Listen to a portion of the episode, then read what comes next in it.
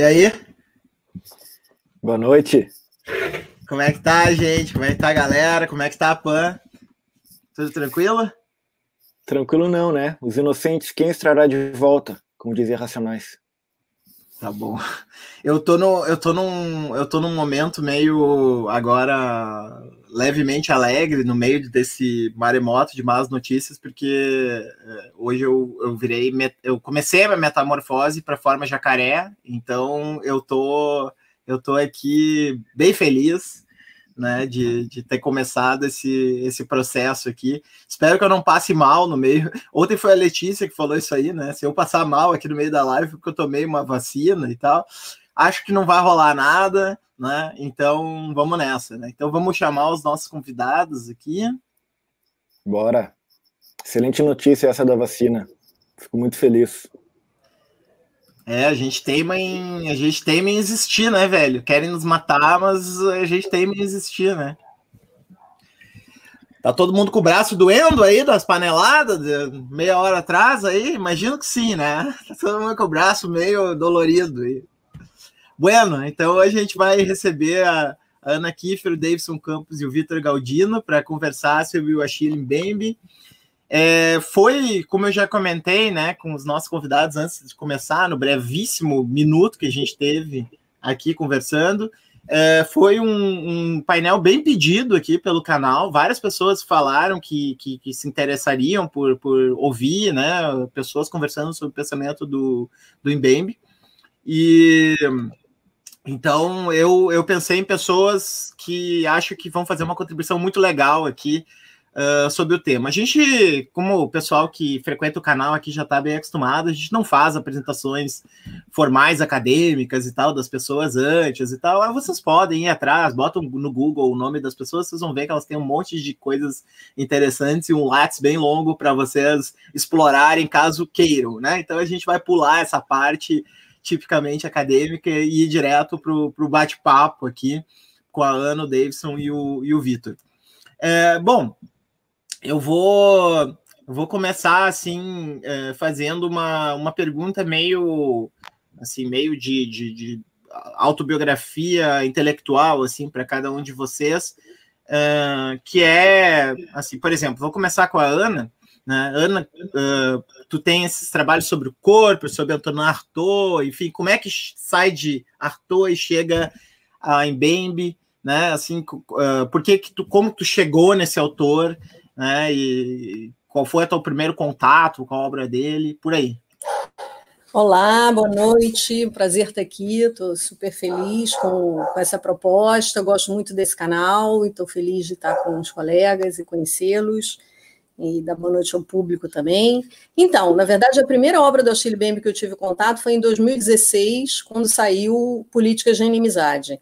Né? Eu tenho uma, uma, uma história longa de, de, de, contato com a França, né? fiz parte do meu doutorado lá sobre um autor francês, traduzi Artaud no Brasil, depois fui membro do Colégio Internacional de Filosofia, então, assim, a minha frequência de contato com a França é, é longa, densa né, e duradoura.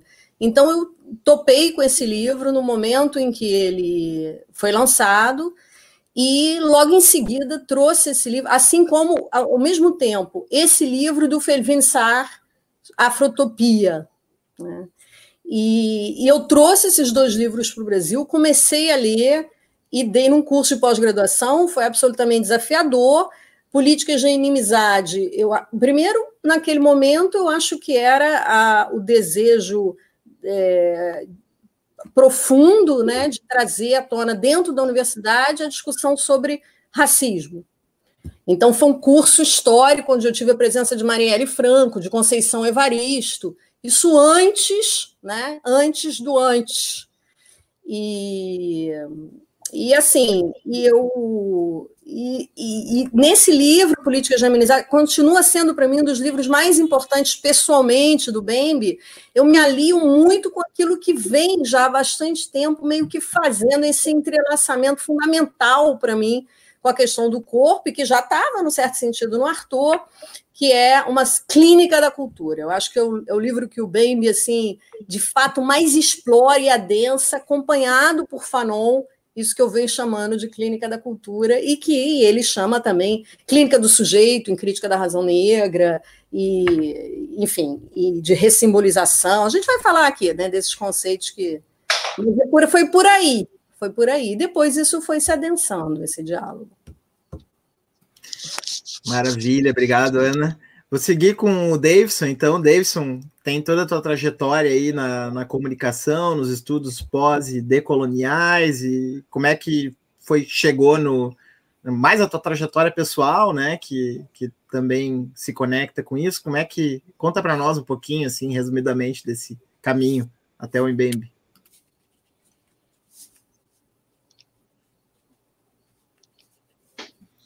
Tá com o microfone fechado. Tá bom, é que eu passei as últimas três horas aqui falando, fazendo orientação, então o microfone quase funciona sozinho, né? Desligar para parar de falar um pouco. Então, eu, eu pesquiso relações étnico-raciais, pesquiso racismo e antirracismo já há muito tempo. Né? Eu, eu, assim, comecei logo depois uh, da graduação, né? Eu estudei numa época em que não se discutia nada sobre questão negra no Brasil, né, e eu discutia isso através do movimento social, e estou é falando do início dos anos 90, e então é, esse interesse, que é o, o meu objeto de estudo ainda, né, fez com que eu começasse a ler alguns autores uh, do continente de África. Né? Me interessa a cultura diaspórica, mas nem por isso né, eu desprezo ou, ou deixo de, de olhar né, para pensadores do continente uh, em África. Então, e, e, dessa forma eu cheguei ao Crítica da Razão Negra, isso eu acho que era 2013 ou 2014, quando ele foi lançado, talvez um, um, pouco antes, né, e então me instigou bastante o, o, debate que ele fez, utilizando principalmente né, as categorias da violência, né, e esse é o, o, diálogo, assim como através do colonialismo com Fanon, né, mas essa proximidade com Fanon foi o que me chamou a atenção no primeiro momento uh, do autor, e a partir disso, então, eu comecei a pensar com ele. Né, então, eu, com certeza, né, uh, os, os colegas talvez sejam mais leitores do Mbembe que eu. Né? Eu sou um cara que me aproximo dele para tentar pensar uh, em conjunto, até porque é, é uma pessoa bem acessível, assim, né? É, é, é, simples, não só ler o que ele produz, né, mas uh, trocar com ele, assim, algumas impressões e algumas ideias, assim, ele é bem uh, aberto ao diálogo, né? Então a ideia é, e depois disso, então, né, eu fiz esse, essa, essa, uh, o trajeto, digamos assim, do, do, principal da obra dele, né, que vem do, do Sair da Grande Noite até o Política da Inimizade. E é bem interessante quando a gente observa a produção desse período, né, ele é um cara que, que se doutorou lá em 89, então ele tem uma produção vasta, né, de que é possível de alguma maneira, entender né, a trajetória da autonomia intelectual que ele faz nesse percurso. Né? E realmente, quando ele chega em política da ele tem uma proposição, né, um diálogo ainda com o Fanon bem próximo, mas já dá para ver a maturidade, aí sim, de um intelectual né, que está produzindo uh, conhecimento a partir do seu lugar né, e propondo questões que uh, instigam assim, a gente pensar a partir do nosso. Então, essa é a, minha, a forma como eu tenho lido e como eu tenho me aproximado do Mbembe. Eu me lembrei, o Davidson falou agora que o Mbembe é uma pessoa tranquila, simples e tal eu me lembrei que rolou uma piada no Twitter que o quarto dele é uma bagunça, né? Porque teve uma palestra que ele deu que o cenário tava, tava lá atrás, tava complicado, né? Tinha roupa empilhada uns 10 dias ali, eu acho, em cima da cama, né? Coisas de, coisas de pandemia, né? Essas coisas. Vitor, é, como é que você sai de Wittgenstein chega em Bembe? Conta para nós aqui. É, boa noite é, para todo mundo aí. É, um abraço para o Kaique, que pediu para mandar um abraço para ele. E, bom, é, eu acho eu cheguei em BNB é, de mais de uma maneira. É, uma foi por interesse em, em, em, ler sobre questões raciais, enfim. É, eu lembro que a primeira vez que eu vi o livro Crítica da Razão Negra, eu abri uma página aleatória e, e achei super pesado. Foi, eu não estou num bom momento, não vou ler isso aqui, não. E aí eu levei meses depois para pegar o livro de novo e falar, ah, tá, sim, é isso que eu tenho que ler. É, ok, é pesado. De fato, tem umas coisas muito pesadas ali, mas é, foi na época que eu estava começando a, é, estudar mais sobre é, identidades raciais, herança colonial, a formação de subjetividade, da subjetividade negra, coisas assim é, que, que, bom, é, é, isso, não fazem parte, ou pelo menos não faziam na minha época, do currículo, nem, nem do currículo, nem de, de nada na, na, nas faculdades de filosofia, simplesmente não, não, não eram questões. Né? Então, eu levei muito tempo para chegar é, aí. Uh, tempo que eu levei just, e, justamente porque eu tive que sair um pouco do, das rotas que eu estava uh, enfim, seguindo uh, academicamente, oficialmente, digamos assim. Né? E a outra maneira que uh, eu cheguei foi quando eh, eu comecei a tentar juntar o meu trabalho do doutorado, especialmente, que era sobre imaginação política, imaginário social, com questões sobre colonialismo. Uh, e, e, daí eu comecei a, a pegar mais. E aí, bom, uh, eu fui ficando meio fascinado e comecei a ler todo tipo de coisa. Uh, mas é, é, curioso, você perguntou uh, Wittgenstein, e, e de fato faz, uh, faz bastante sentido. Eu escrevi um texto sobre Bembe e Fanon, especialmente, especificamente sobre a herança de Fanon Mbembe no, é inspirado pelas investigações filosóficas em forma de fragmentos, porque tem essa coisa da linguagem que é, é, é bastante importante de você tentar encontrar uma outra linguagem para falar de certas coisas, para mostrar certas coisas, trabalhar com certas coisas. Uh, isso é, é, é, um tema bastante, é um assunto bastante caro ao MBB, que tem essa questão, por exemplo, da, de reunir várias formas discursivas diferentes, experimentar com a linguagem, etc., para poder falar né, é, das coisas, das coisas que ele fala. Então, o Wittgenstein é bastante interessante para quando você precisa lidar com, com, com, esse tipo de coisa. Uh, bom, mas é, é isso. Vou trocar a ordem, trocar aqui, a ordem um, aqui um, minuto, minuto mas, uh, mas, só fecha o microfone, só fecha tá, dando eco, por favor. Tá dando eco, por favor. Uh, vou trocar um pouquinho a ordem, mas vai, vai, vai fazer para tentar dar um sentido aqui. Uh, eu queria que, se tu pudesse, Davidson, tu, tu tem aquela. Quem não viu, veja, né? A palestra do IHU que ele deu sobre o Embembe, né? É, só botar aqui no, no, nosso canal, no nosso parceiro aí, o IHU, a gente gosta muito de tudo que o IHU faz, né? E, e o Davidson deu lá uma conferência sobre o Mbembe, crítica da razão negra. É, uh, naquela, naquele momento tu fez uma contextualização histórica, né, do, do da conjuntura, na, uh, digamos assim, na qual, da qual o pensamento uh, do Mbembe emerge, né, a partir da história da África, né, do caso particular de Camarões e toda a questão da colonização francesa. Seria legal se a gente pudesse ter assim um resuminho disso aí para começo de conversa. O que, que tu acha, Davis?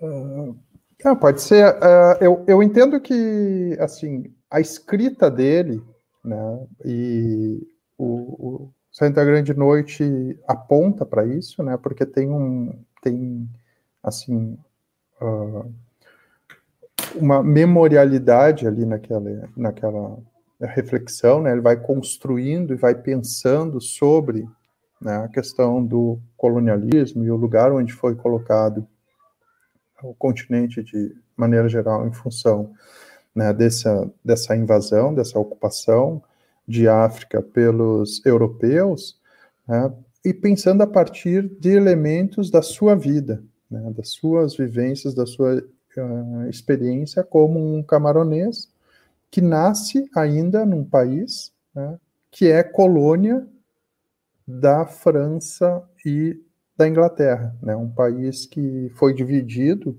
na Primeira Guerra Mundial em função da primeira colonização ter sido alemã. Né. Então, essa fratura que, que se dá uh, já num, numa meta-fratura, né, porque o primeiro momento é o momento da colonização forçada pelos alemães, e no segundo momento, né, a ocupação, então, por britânicos e franceses, dividindo uh, o país, né, uh, vai aprofundar as questões linguísticas, né, e talvez venha daí a, a preocupação dele uh, em contar, em, em, em, contar de formas diferentes, num país que já tem 200 dialetos, que é o Camarões, então, além do alemão, que se implantava como uma língua oficiosa, né, oficial, a entrada do inglês e do francês, junto às mais de 200 línguas que já existiam, né, a linguagem, a língua de forma geral se torna um problema. É um problema para a existência, talvez vem daí. É, a forma como ele escreve, eu acho que é a busca também de uma forma de produzir a partir de um pensamento produzido em África, né, tem muitas relações com as questões de oralidade ali, eu acho, né, que foge um pouco da questão da, da, da, da, da, escrita, né, da estilística escrita e se insere dentro dessa diversidade possível da oralidade. O Glissant fala bastante sobre isso, né, e é uma, uma questão, eu acho que percorre o que ele produz, e ele vai nascer no exato momento, ou um pouco antes, de uma pretensa descolonização política de Camarões. Né? Mas, para isso, foi necessário uma guerra. Né? Então, como a, a, a França né, dominava a parte do território, né, e se tem no processo de descolonização as duas características, né, a descolonização inglesa, que vai se dar mais a partir da negociação, né, e a francesa, que vai se, se dar mais a partir da, da guerra mesmo. Né?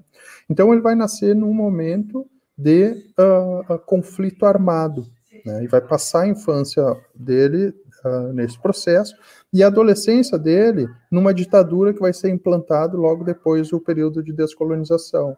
Né? Então, a ditadura do, do Armadou Adígio, uh, que vai durar até 1982, matou em torno de 60 mil pessoas. Né? Então, essa ideia da, da, né, dessas categorias centrais no pensamento dele, que é o colonialismo, e a, a violência uh, racial, né, e depois a violência uh, para o estabelecimento do poder, né, para o reajustamento de poder, uh, é o que ele viveu. Né, isso fica muito claro, e claro, a gente vai pesquisar e vai pensar a partir dos nossos lugares de existência, né, das nossas experiências. O Vitor mesmo estava falando que o Mbembe surge num momento em que ele está pensando em última leitura sobre ele, né, sobre a sua existência, sobre né, a sua identidade. E, da mesma forma, eu entendo que a obra do Mbembe tem relação direta né, com essas experiências, como isso se configura né, de forma material no, no livro Saindo da, da, Grande Noite, que é a primeira obra de mais fôlego dele.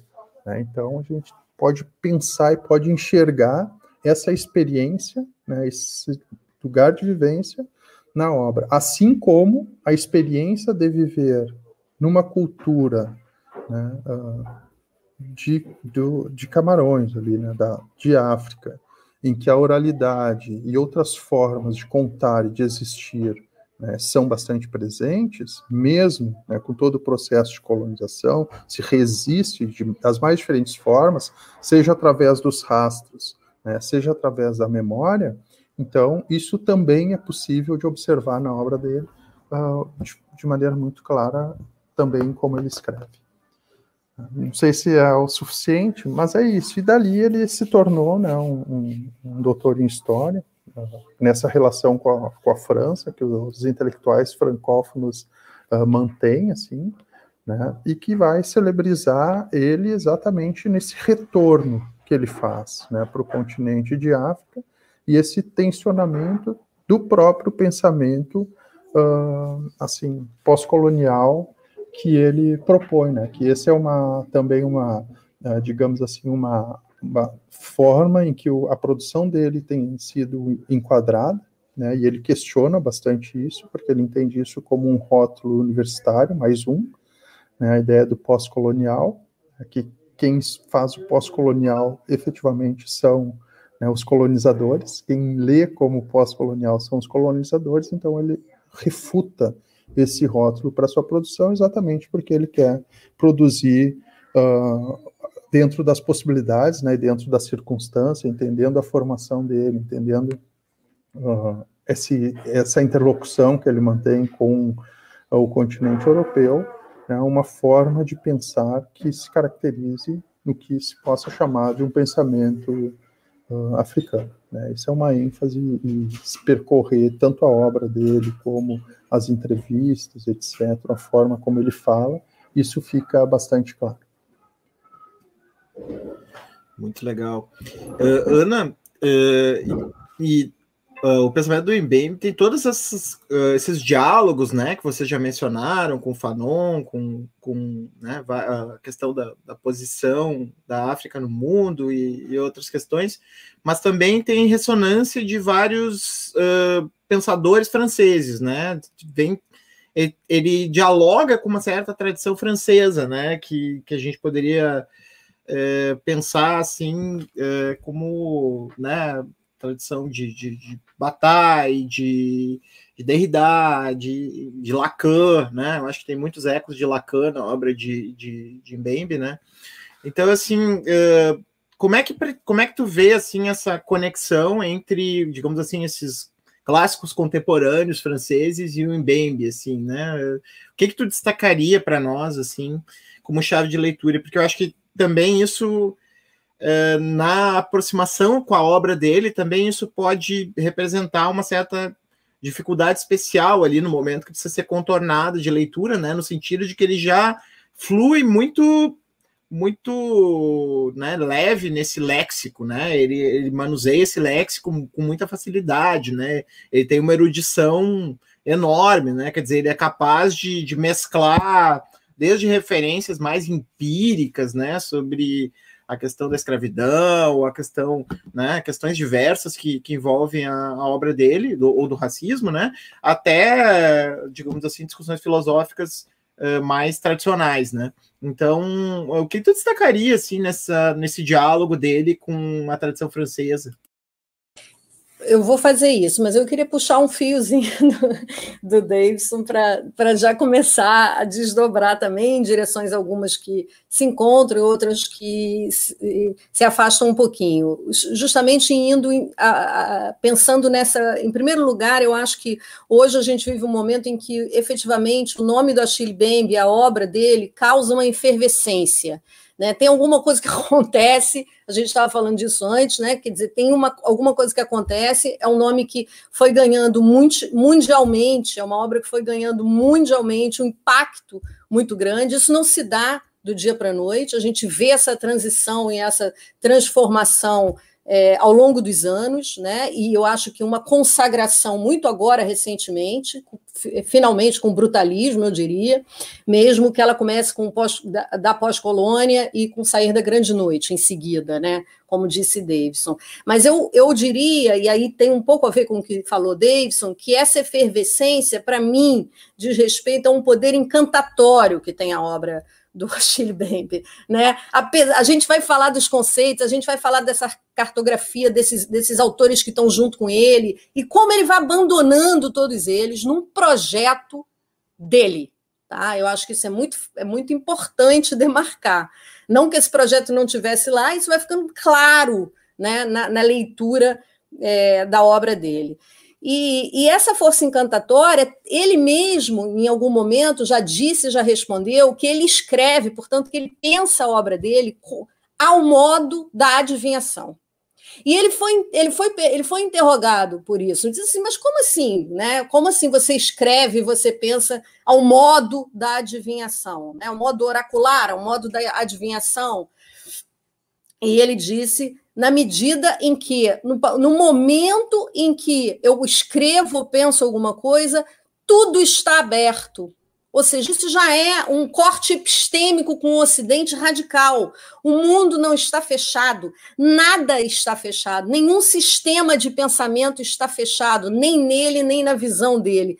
Tudo está aberto. É essa abertura que permite a ele, num certo sentido, essa prática de escrita a, a, né, que ele chama de adivinhatória, e que, num certo sentido, antecipa, sim, algumas, algumas questões, é, os diagnósticos dele, vem antecipando aqui e ali alguns acontecimentos no mundo. O brutalismo coloca isso de uma forma muito forte, mas eu acho que nisso tem uma outra coisa a ser evocada. O Davidson falou de uma maneira, eu vou falar de outra. Eu acho que essa força encantatória vem da força poética né, que o Achille Mbembe trabalha, essa força poética que ele trabalha a partir de um material muito duro, porque o que ele diz, o que ele trata é muito duro, né? É a história, a história da, da, do racismo, a história do negro como não humano, a história do Ocidente, portanto, a dependência de tudo aquilo que o edifício ocidental fez, né? o próprio conceito de razão do Ocidente só existe porque ele, ao mesmo tempo que se faz como conceito, ele recorta o conceito do outro, no caso, o negro. Né? Então, assim, é um, é, um, é, um, é um desmonte, por um lado, desse edifício, há uma ambição, há uma coragem muito grande, é muito duro essas fontes históricas que ele trabalha, né? e, ao mesmo tempo, as, as fontes fantasmáticas. Então, acho que tem uma poética de escavação que na, no, no, sair da grande noite é muito bonito, que começa com, a, com o crânio morto, né? E no brutalismo, que é esse último livro, chega a essa imagem dos corpos carbonizados. Então, por isso que eu estou chamando de uma poética de escavação duríssima, né? E, e que ele opera de uma forma meio encantatória, porque apesar de ser muito duro, de alguma maneira aquilo não se fecha apenas numa crítica negativa do mundo, mesmo quando não oferece saídas claras. Porque ele não necessariamente oferece saídas claras, né? Mas assim, ainda assim, de alguma maneira, aquilo nos permite um grande gesto de emancipação, aquilo que está né, sufocando e destruindo o próprio mundo. Então, eu queria ressaltar isso antes, porque eu acho realmente muito importante esse tracejo na obra do Bembe, um tracejo que dessa escavação vem do lugar nenhum, ele falou de, né, de Camarões como sendo essa fratura da linguagem, e Camarões é o que ele diz lá, é o lugar nenhum, porque é um nome sem nome, um nome que foi dado, ele fala assim, uma espécie de desprezo lexical pelos portugueses. Então, nessa nessa quantidade de línguas, ainda temos que colocar os portugueses, né? que dão nome à República dos Camarões, que é um nome nenhum. E ele pega, diferente do Glissant, a questão do lugar de origem, né? depois a gente pode falar disso, mas assim, é um lugar sem lugar, eu, é um nome sem nome, eu sou fruto disso, e ele chega ao passante. Aqui a gente tem, para mim, o um primeiro grande conceito paradigmático da, da obra do Achille. Um conceito que opera ética existencial né? E, e, e, teoricamente em toda a obra dele. Ele diz: Eu sou um passante, é a ética do passante, e ao mesmo tempo é a ética do passante que permite a ele afrontar né, uma das suas primeiras grandes questões, que é a questão da fronteira. Melhor dizendo, da, da abertura das fronteiras e, ao mesmo tempo, da fronteirização do mundo. Né? Então, eu queria assim, um pouco ressaltar isso. Eu acho que a, a, a vai dessa maneira, dialogando com vários campos disciplinares da história, né? a, a sua formação, né? a, a, a filosofia, a psicanálise, como você disse, Sair da Grande Noite é um livro em que ele faz um mapa do pensamento decolonial e pós-colonial. Acho que ele foi muito por isso aliado ao pensamento decolonial e pós-colonial, por esse livro e por o, o, que chama é, Da Pós-Colônia, né, que é um livro que também não está traduzido aqui. E, e, mas de fato ele não se insere aí. Eu acho que ele não se insere aí. Aí, Davidson, não sei se, né, assim, não é uma leitura de discordância, mas talvez um pouco em diferença. Eu acho que ele não se insere aí porque ele também tem um projeto filosófico Né? É um projeto, aliás, ele disse outro dia num debate na France Culture, o que é filosofia para você? Aquilo que projeta, aquilo que tem projeto, é um projeto. Ele tem um projeto, mesmo não sendo filósofo, ele tem um projeto filosófico. Esse, filosófico, esse projeto filosófico da Mbembe, mesmo que parta de África e parte de África, é um projeto de uma filosofia planetária, para repensar a condição do mundo hoje. Ele é muito claro a dizer isso. Em brutalismo, ele termina dizendo isso. Ou o mundo se repensa, ou ele vai virar um túmulo. Exatamente. Essa, ele termina um pouco com essa frase, depois a gente volta a falar disso. Mas, assim, os autores, a sensação que eu tenho é que eles, ele vai sendo. Os autores são muitas, são muitas fontes, é preciso dizer isso também. O Achille é generoso nas suas fontes, ele dá a ver e dá a conhecer pessoas que não são necessariamente conhecidas, então ele não dialoga só com os grandes, ele incentiva muitas pessoas jovens, né, professoras e professores, é preciso dizer isso também, né, um movimento aí nesse sentido, e, e eu acho que sobre esse aspecto, ele, ele, mesmo que ele vá citando um mundo de pessoas, aquilo já, já é parte do projeto filosófico dele, de repensar né, a vida no planeta, digamos. Qual outra vida será possível? Ou não haverá mais planeta? É basicamente essa a última pergunta né, do livro Brutalismo. Eu mesmo que a gente não tenha mapeado ainda, eu responderia para começar assim. Só, Deu... só, só, comentar uma coisa, eu concordo contigo absolutamente que é um projeto dele. Ele está fugindo do rótulo exatamente para ter essa possibilidade de ser né, um, um um, um transeunte, assim, um, um, ou permanecer nessa, nessa travessia como um passante. Mas são esses elementos que eu vejo o retorno à tradição, né? porque a própria ideia de movimento, que eu acho que é um, um, um elemento importante para a gente pensar, é considerado dentro das, da, das culturas de diáspora e também de culturas em África, né, como vida, né, porque o ritmo é vida. O ritmo produz a força vital, né? O ritmo produz o que a gente aqui denominou de axé. Né? Então, essa ideia do movimento que perpassa a obra dele, né, e que ele se coloca nesse lugar, isso é um elemento de tradição.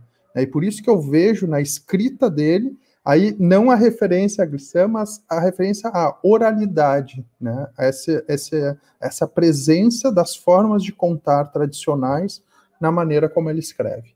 Então, é, uma, é um diálogo, claro, com né, todo o pensamento que o constitui, né, mas também um, um, pensamento que se dá a partir dessa tradição não tradicional, uh, usando o Gilroy aí para definir um pouco o que são essas tradições negras. Legal. Eu não quero cortar o fluxo, mas uh, eu vou. Eu, eu, já ia fazer um comentário com o Vitor e, e, a Maria Lúgaro, que está fazendo um monte de comentários reverentes. Inclusive, te deu parabéns, né? Parabéns pelo teu aniversário aí, Vitor e tal. Não sei se é teu aniversário de verdade. Não, tô só te trollando. Ah, então tá. Então, tá, tá nos trollando aqui. É. Ela, ela fez essa pergunta aqui, eu já vou. Eu já vou encaminhar por aí, porque era bem por aí mesmo que eu queria puxar, né? Bem, bem muito conhecido no Brasil pelo livro Necropolítica, que nem é um livro, é um artigo, né? Qual a importância desse livro na obra dele como um todo? É, e aí, Vitor, o que eu ia, a forma como eu ia fazer essa pergunta é a seguinte: é, para quem não sabe, o Vitor deu um curso na Cult é, sobre o pensamento de Mbembe, né? Se eu não estou enganado, e o título do, do curso era Para Além da Necropolítica, né? Mbembe para Além da Necropolítica. Uh, necropolítica virou uma buzzword, word, assim, tipo, não dá, né, já se banalizou o termo, perdeu a sua força ou continua um termo forte? Porque esse termo tu acha que, de certa maneira, está havendo uma certa redução exagerada do pensamento do Mbembe a esse aspecto da necropolítica? É, gente, não é meu aniversário. é, meu aniversário é mês que vem só, mas uh, deixar isso claro antes, porque já tinha um amigo meu ali me dando parabéns. É, bom, uh, eu dei esse curso BMB para além da necropolítica porque eu achava que, bom, uh, já se falava, uh, não, não se fala o suficiente sobre a obra do BMB, mas dentro dessa, desse não se falar o suficiente, já se falava muito mais, né? bom, termos proporcionais, se fala muito mais, se escreve muito mais, se produz muito mais sobre necropolítica uh, que sobre uma porção de coisas. Eu pensei, bom, mas tem tanta tem, tem, tem tanta coisa incrível, né? É, por que não falar dessas outras coisas e não falar de necropolítica por quatro dias, pelo menos? É, e, de fato, a, a o, o, necro, o, o, conceito de necropolítica é, ele, ele teve um, um ele passa por uma, um, uma coisa curiosa, porque o conceito de necropolítica ele não é exclusivo do livro Necropolítica. Na verdade, todos os livros, basicamente, do BNB são sobre necropolítica. Só que, às vezes, esse nome não vai aparecer lá, e às vezes aparece também. Se você pegar política de inimizade, tem lá necropoder, necropolítica. É... Mas tem esse texto ali, e eu acho que o, o, que me parece que ocorre ali é que esse texto, especificamente é, ele, é, por ser é, menos experimental que outros, por ser é, mais próximo é, de formas mais usuais, tradicionais e amplamente aceitas de se dizer as coisas academicamente, filosoficamente, etc.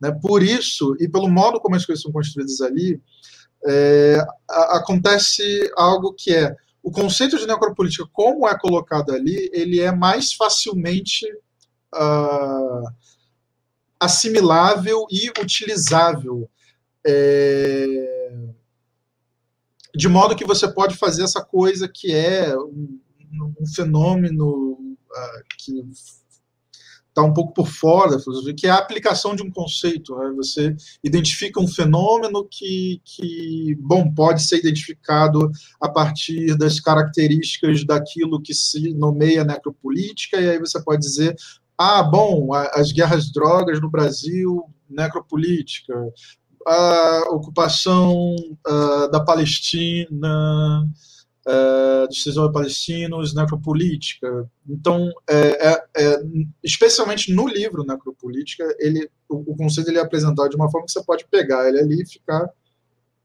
aplicando, identificando coisas, etc.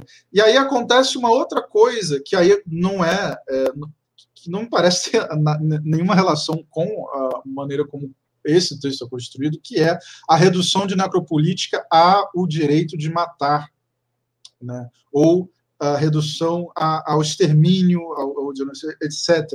É, que é uma coisa é, é, particularmente terrível, porque essa não é a coisa mais importante sobre a necropolítica. Né? Porque, bom, o direito de matar ele é o direito né, esse exercício de soberania, isso, bom, é, é, é aquilo que já estava lá, uh, na, naquele curso de Foucault, em Defesa da Sociedade, não tem é, nenhum grande uh, mistério, nada de novo, quando você olha só, só para isso. Então, muitas vezes as pessoas falam, bom, uh, veja, é, pessoas sendo assassinadas, necropolítica. Não, não, não, não é exatamente uh, isso, né? É, o... E aí eu acho que uh, alguns usos uh, que podem chamar de banalização, ou, não sei, eu, eu não acho que uh, essas coisas são ruins, negativas em si, banalização, vulgarização, ou que seja que chamem né, esses processos, mas é, quando se pensa excessivamente, se foca demais na no, no, no assassinato, no extermínio, uh, ou algo assim, na morte mais uh, literal, se perde o que tem de mais interessante na construção do conceito, que é uh, a primeira articulação que ele faz entre vários elementos, como militarização do cotidiano, é, produção de espaço. A necropolítica, é, é, o necropoder, ele opera pela produção de espaço. Né? E no que constitui esse espaço? Como esse espaço se organiza? Né? Como ele se manifesta no cotidiano das pessoas que é, passam por ele ou é, vivem nele ou são submetidas a ele, etc. Né? Então uh, tem toda a questão espacial, a questão do cotidiano que é fundamental. É, não é tanto, acho que o foco do, do, do, livro Necropolítica, mas é uma insistência também em outros uh, livros de que a perspectiva que mais importa para ele é essa da, de um cotidiano que é construído pela violência. Uh, uh, enfim, várias formas de violência, inclusive a é, que está vinculada ao necropoder, etc. Né? Tem toda a questão de como se enquadra pessoas, né, para que, a, a, que essa normalização da exceção funcione. Você precisa da construção constante, recorrente de um inimigo, um inimigo, de uma guerra, uma guerra que é organizada de uma maneira, é, dentre outras, né, e isso remete à colonização, ao empreendimento colonial como uma guerra que é construída de uma maneira tal que ao europeu é, é permitido um exercício livre de, do desejo, da imaginação e da violência né, contra pessoas que não são tidas como iguais. Então, a, a necropolítica, é, no contexto no cenário colonial, ela é a construção de é, é, de um inimigo que você não combate como você combate os inimigos na Europa. Né? Isso, por exemplo, é, é, é uma coisa é, especialmente relevante, porque é, toda reencenação, atualização, uh, expansão, atualização, sofisticação da necropolítica traz é, todos uh, esses elementos de construção de um cenário colonial, que são os elementos que vão permitir é, que em um determinado espaço uma certa guerra ocorra, uma guerra onde se deseja a aniquilação do inimigo e não se pode negociar, por exemplo, com ele né, onde se ativa uh, uh, esse espaço produzido pelo necropoder, você não, você não, não, não vai negociar com o inimigo, você não tem trégua, é, ele está fora de tudo. Né? E aí você tem uma outra coisa, uh, como isso surge num contexto de exteriorização, né? É, quem é a pessoa que está fora de toda a lei, que está escapando de toda a negociação, é o próprio europeu, né? Então é, é, é como se você colocasse para fora alguma coisa sombria que está ali nesse sujeito, para poder construir esse outro, esse inimigo que você pode destruir, e sem a construção desse outro você não movimenta essa guerra. É, o outro palestino, o outro presidiário, pouco se fala, por exemplo, mas as prisões são espaços construídos pelo necropoder, onde há prisão, há né, encarceramento, políticas de encarceramento, movidas especificamente, né, especialmente por racismo. Há necropolítica ali também. É, tem todas as questões de segurança, segurança privada, é, milícias no campo, nas cidades, etc. Tudo que envolve um armamento. Uh, e, e, você também tem uma das outras coisas que eu acho bastante importantes, isso aparece no, no, no livro Necropolítica, quando ele vai falar de terror revolucionário porque isso é a, a, o, aquilo que você vincula com o problema, é, como o Davidson falou, a, né, no, no Sair da Grande Noite, é, onde ele vai contar a história dele como alguém que nasceu e cresceu é, no, na, no que não era e passou a ser a República dos Camarões, etc. Ele vai falar, bom, no, na cabeceira do Estado independente tem, tem um crânio de um parente. O problema do terror revolucionário e o problema do crânio de parentes são o mesmo problema, que são o problema da necropolítica, que é, olha, é, no, nesses mundos de morte, onde é, é você tem essas violências que estão ali ocorrendo, elas são autorizadas, elas se entranham em tudo, elas constituem a própria parte, pelo menos, da própria existência, do espaço, do cotidiano, etc., você corre sempre o risco dessa circulação generalizada de morte nunca acabar.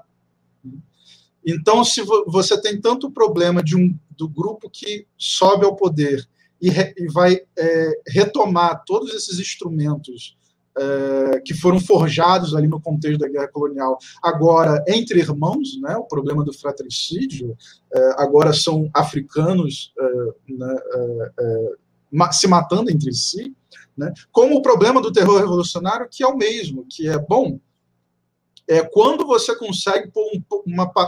Não é que o problema seja violência revolucionária ou, sei lá, matar pessoas, em mas é, como é que você põe um, um ponto final na circulação de violência de forma que todas essas criações do empreendimento colonial e que se, é, é, que, que, se que, que, articuladas se chamam necropolítica, como é que isso é interrompido finalmente? Né? Como que isso se desfaz? É, como que isso se torna é, indesejável, inimaginável, in, impossível, em um certo sentido, no sentido cotidiano, de ser retomado? Né? Então tem enfim, estou passando muito uh, brevemente aqui, mas tem toda essa, essa multidão de, de coisas e outras né, que estão ali nesse. É, que tem a ver com necropolítica, que são sobre necropolítica, e muitas vezes se perde no foco excessivo no matar. Ou, por exemplo, tem toda a, a, questão que aparece em vários. Né, é, eu acho que de maneira mais brutal no, sobre a pós-colônia, que é das várias formas de morte. É, não é só o assassinato, não é só o tiro que é dado, é, é simplesmente você criar uma vida onde você mal consegue distinguir a morte, porque a morte está em todo lugar que ela não deveria estar. Tá. Ela está, ela, né, você cria esse emaranhado, essa coisa uh, né, que, que tem uma dimensão existencial, né, uh, não é só uma, uma questão de morrer por uma violência bruta, física, etc. É viver uma vida onde a morte está ali o tempo todo, é, é, é, de alguma maneira construindo a sua própria existência. Né? E como é que você e como sair disso, né? se livrar disso. Então, enfim, tem todas essas coisas uh, e várias outras que eu acho que se perdem muito com um foco excessivo no fato de que, ah, olha, ou então quando se quer dizer que ah, a necropolítica do governo X, não existe necropolítica do governo X. Necropolítica é uma coisa que nunca deixou de existir, ela não tem como ser um programa de governo.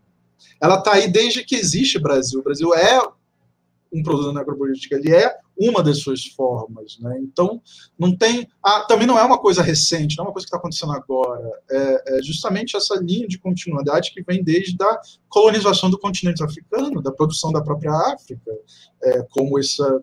Né, é, e do negro, né, como essas duas coisas. Então, é, às vezes, na tentativa, eu acho, de se criticar alguma coisa ou de se de, de, de se apropriar muito, com muita pressa do, do conceito, se perde é, muita coisa, se perde às vezes coisas fundamentais, especialmente a questão é, da quase atemporalidade da necropolítica, da perspectiva, é, da nossa perspectiva é, né, cotidiana, que é bom para para certas pessoas nunca não houve necropolítica.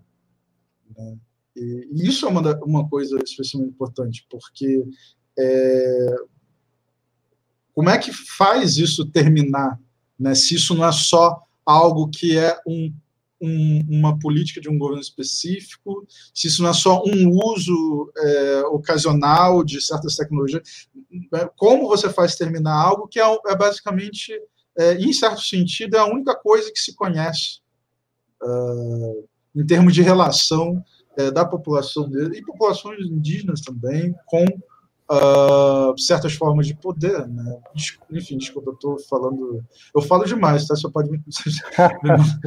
não dá aquela boca. Eu, eu aproveito que eu queria comentar rapidamente, eu também falo demais, né?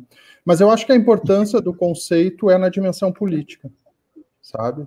Porque se tu observar de, de, qualquer lugar, né, seja a militarização, seja a questão da produção de espaço, seja a questão da morte, seja a questão do cotidiano, essa é a realidade da população negra brasileira. Em diferentes momentos, brasileira e de diáspora de uma maneira generalizada. Né? Se tu pegar a população negra em qualquer lugar do mundo, a condição é o mesmo. É aquele fundo comum de que fala o Gilroy também, né? de racismo e violência. É, então, no momento em que se observa né, que um, um, um, conceito, com toda a sua elaboração e com todos os seus desdobramentos, né, tem uma aplicabilidade na maneira como as pessoas vivem e ele passa a fazer sentido, então ele ganha vida. Né. Essa é a grande força do conceito de necropolítica, que é um projeto que é renovado. Né? Por quê? E por que, que ele, ele faz sentido de uma maneira disseminada? Porque a gente vai ter ali na virada do século XIX para o século XX, isso uh, né, uh, diferentes uh, historiadores apontam essa questão, né, o chamado do, da, da, ideologia do perigo negro.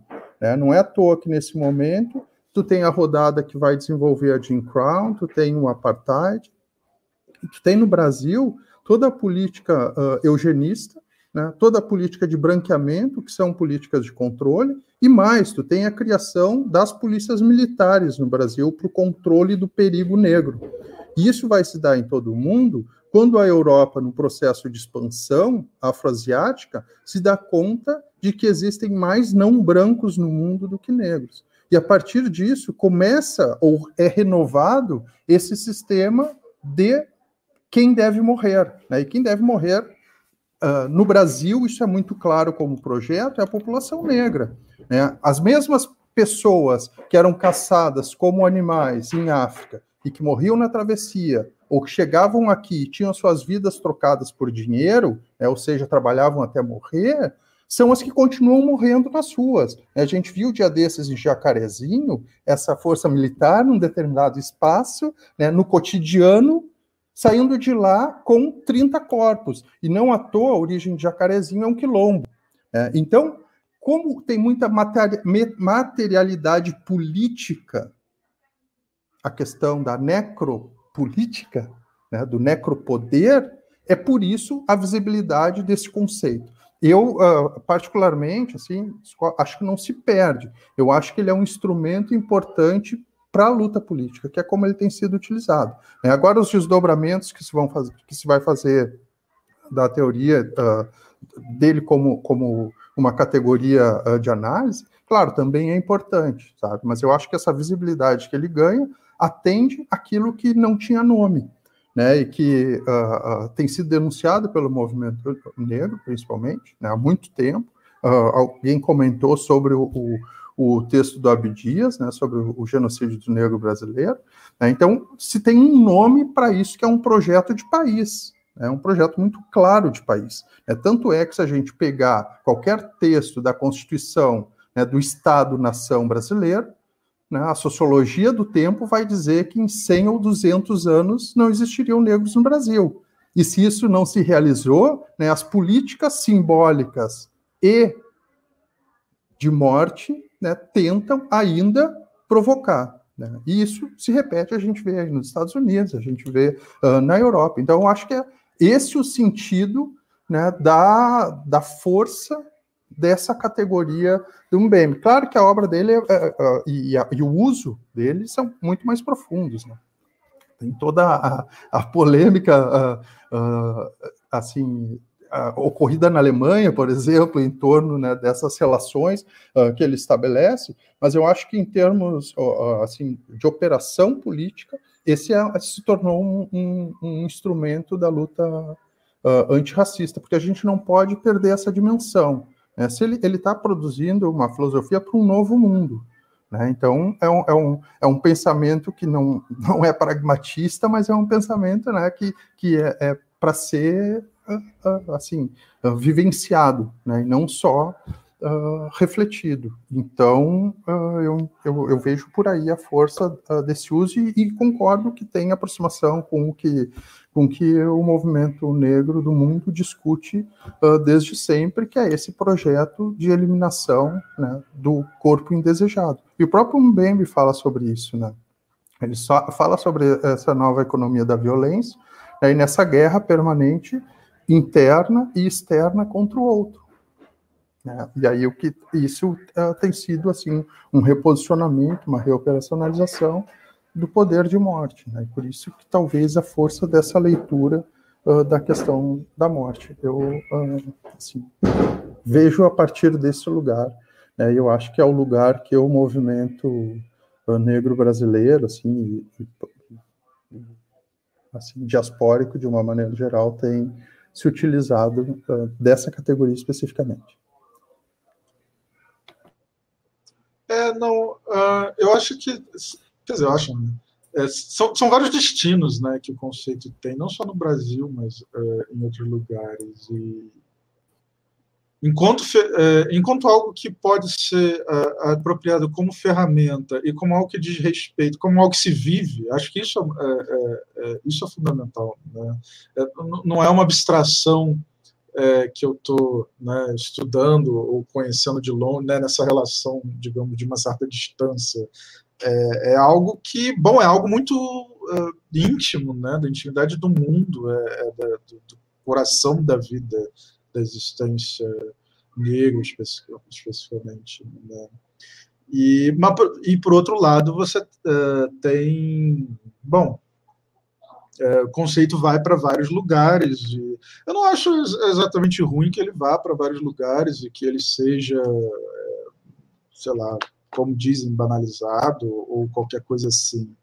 Uh, bom, está se falando, está se movimentando a coisa, então se, tá, se conhece mais, né, o nome IBB é mais ouvido, uh, as pessoas têm mais oportunidade para falar disso, discutir isso, etc. Né? É, mas eu acho, eu, eu, eu acho que de fato às vezes, é, pelo menos em muitas discussões que eu acompanho, é, artigos que eu leio, discussões, etc., falta faltam as co coisas que são, digamos, menos óbvias, né? que não são é, só a questão da, do, do extermínio, do massacre, etc. E mas uma outra coisa que eu acho bastante interess, é, interessante importante, Nasa falou, bom, é, os policiais entram no saem de lá com todas essas mortes, esse sair, né, essa coisa que simplesmente acontece ali, sem que isso produza é, um, uma coisa que faça estremecer a própria forma de vida. Né? Porque existe uma diferença entre você ter muitas pessoas que se revoltam contra isso e vão às vezes, etc.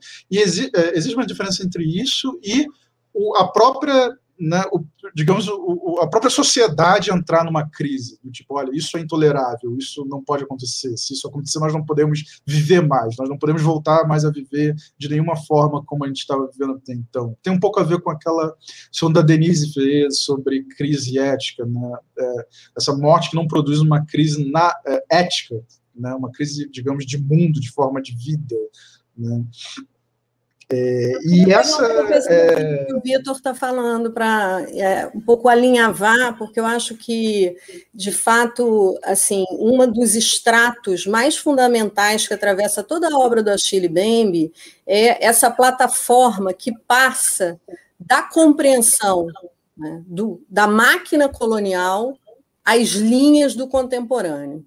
Eu acho que isso é a primeira coisa que a gente tem que entender e por isso que o Vitor está indo, necropolítica já estava aqui, o Estado colonial é o Estado do necropoder, é ali onde se instaura. Na crítica da razão negra, ele vai dizer a mesma coisa. O conceito de razão cria o conceito de negro, o conceito de razão cria a raça e o negro, não existia antes. Portanto, isso é a célula, é o extrato do, do, do mundo colonial, e é a célula do capitalismo, e é desses fios que ele vai puxar, sobretudo a partir da crítica da razão negra, para chegar em brutalismo, a uma discussão que vai para além, para mim, na questão do poder e da política, e coloca o planeta, a discussão em torno do vivo, né? Teve uma pergunta aqui também em torno disso, por isso que eu estou puxando o fio, né? De fato, essa questão da morte, ela vai se colocar a partir de uma discussão muito maior em torno da política do vivo, daquilo e o vivo, entendido aí a política do vivente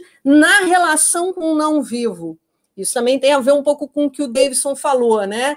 Esse não vivo, de certa forma, são os estratos ancestrais que estão ali e que o Bembe também porta nessa reflexão. Né? Então, acho que isso é, é uma radicalização que, de alguma maneira, coloca para todos nós hoje né, um desafio muito grande de pensar nas saídas, porque aqui e ali eu vi, e as saídas?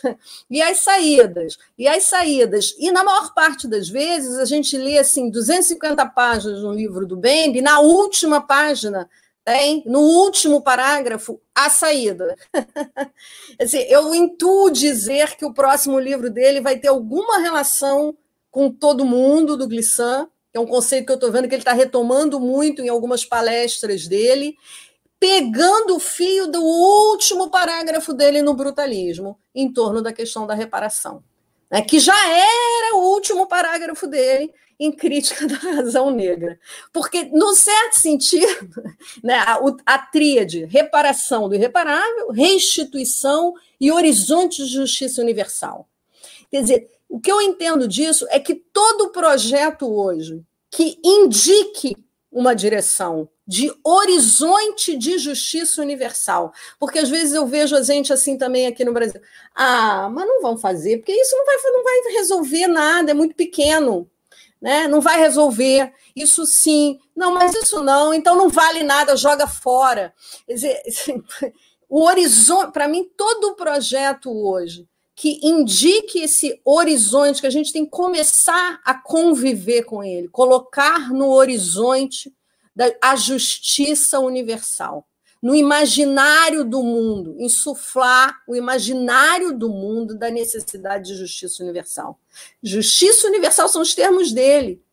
Né? Então, essa reparação ela se coloca de novo nesse fio que é que traz uma linha de continuidade não sem rupturas. Né? Não sem rupturas. Eu acho que nesse momento a gente vive uma grande ruptura, por isso já estou esperando um pouco esse último, esse próximo livro do bem. Talvez seja, por fim, um livro um pouco mais otimista do que o livro mais pessimista dele, que é o Brutalismo. Então, assim, talvez seja, talvez nesse quadro de ruptura é, generalizada, né, abra-se uma brecha nesse horizonte do mundo, como disse o Vitor há pouco, né? quando que as pessoas entendem que aquilo, de alguma maneira, é impossível e intolerável. Ele termina o brutalismo dizendo: há de se entender que isso é inapropriável, que há um limite para a propriedade, para a apropriação do mundo e do planeta. Então a gente vai ter que começar a pensar uma reordenação das relações.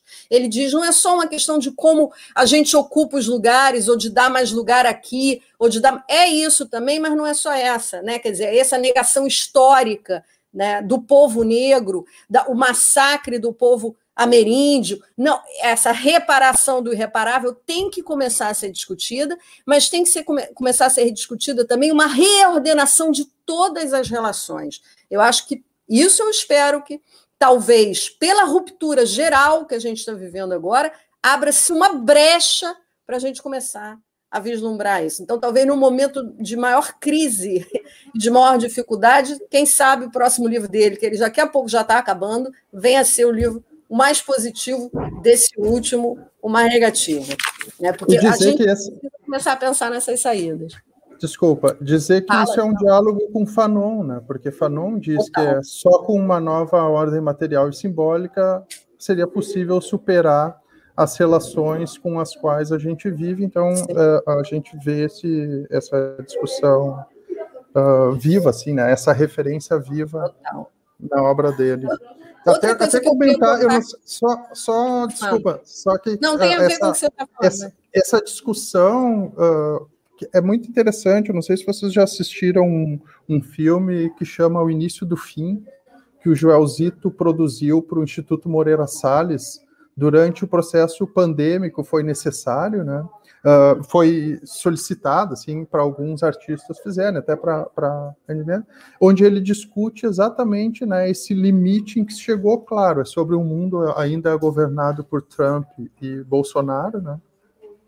Mas assim eu recomendo porque uh, remete muito a essa possibilidade, né, ou a, ao brutalismo mesmo, né? Essa ideia de se chegar uh, num limite e só comentar, falo muito, desculpa, que o, o, o Mbembe agora ele está envolvido com aquele projeto em França, né, que a, a, a, o governo francês pediu para ele organizar um seminário sobre o pensamento de África em função das declarações dos cientistas de que a vacina deveria ser experimentada devia ser experimentada uh, em africanos. Né? Foi a minha filha que chegou aqui porque ela está indo para tá, viajar com a tia dela e acabou de me desculpa de invadir.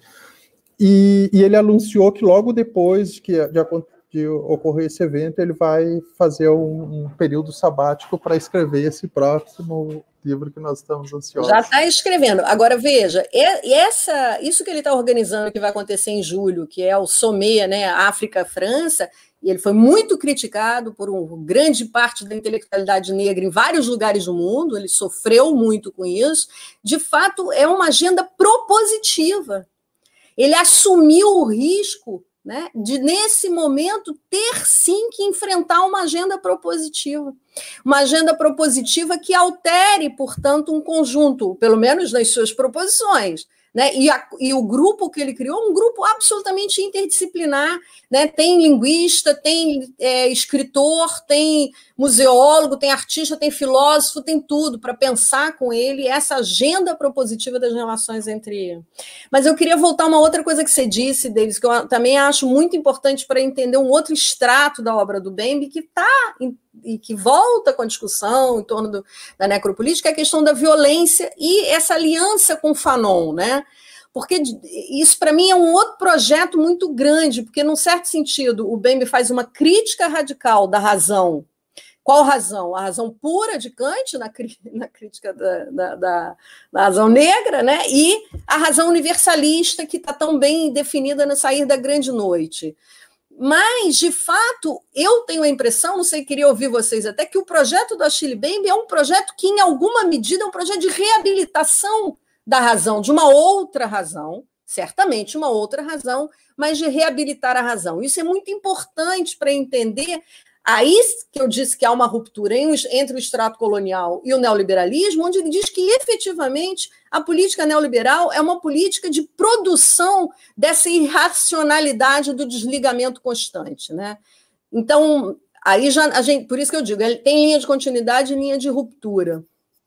E é sob esse aspecto que eu vejo, né, sobretudo nos últimos textos, nos últimos livros, ele assim, se encaminhando para um tipo de projeto de reabilitação da razão, mesmo que isso deva, de algum modo, passar por aquilo que Fanon colocava, né? uma violência que vai em direção à, à, à, à conquista da humanidade, né? ele cita literalmente Fanon, Uh, ou mesmo a essa esse gesto de cura, né? Ele, uma citação do Bembe que Fanon considerava o gesto curador como uma prática de ressimbolização, através da qual se estabelecia a possibilidade de reciprocidade de mutualidade, aquilo que não houve, né? Aquele que foi negado à humanidade é aquele que não, há, não tem nada em comum, né? Com um, né? Então, Deixa eu queria ouvir... Ana isso que eu acho muito importante esse extrato aí na, na obra do Achille Bembe também. Não sei, pelo menos. Oi, Ana.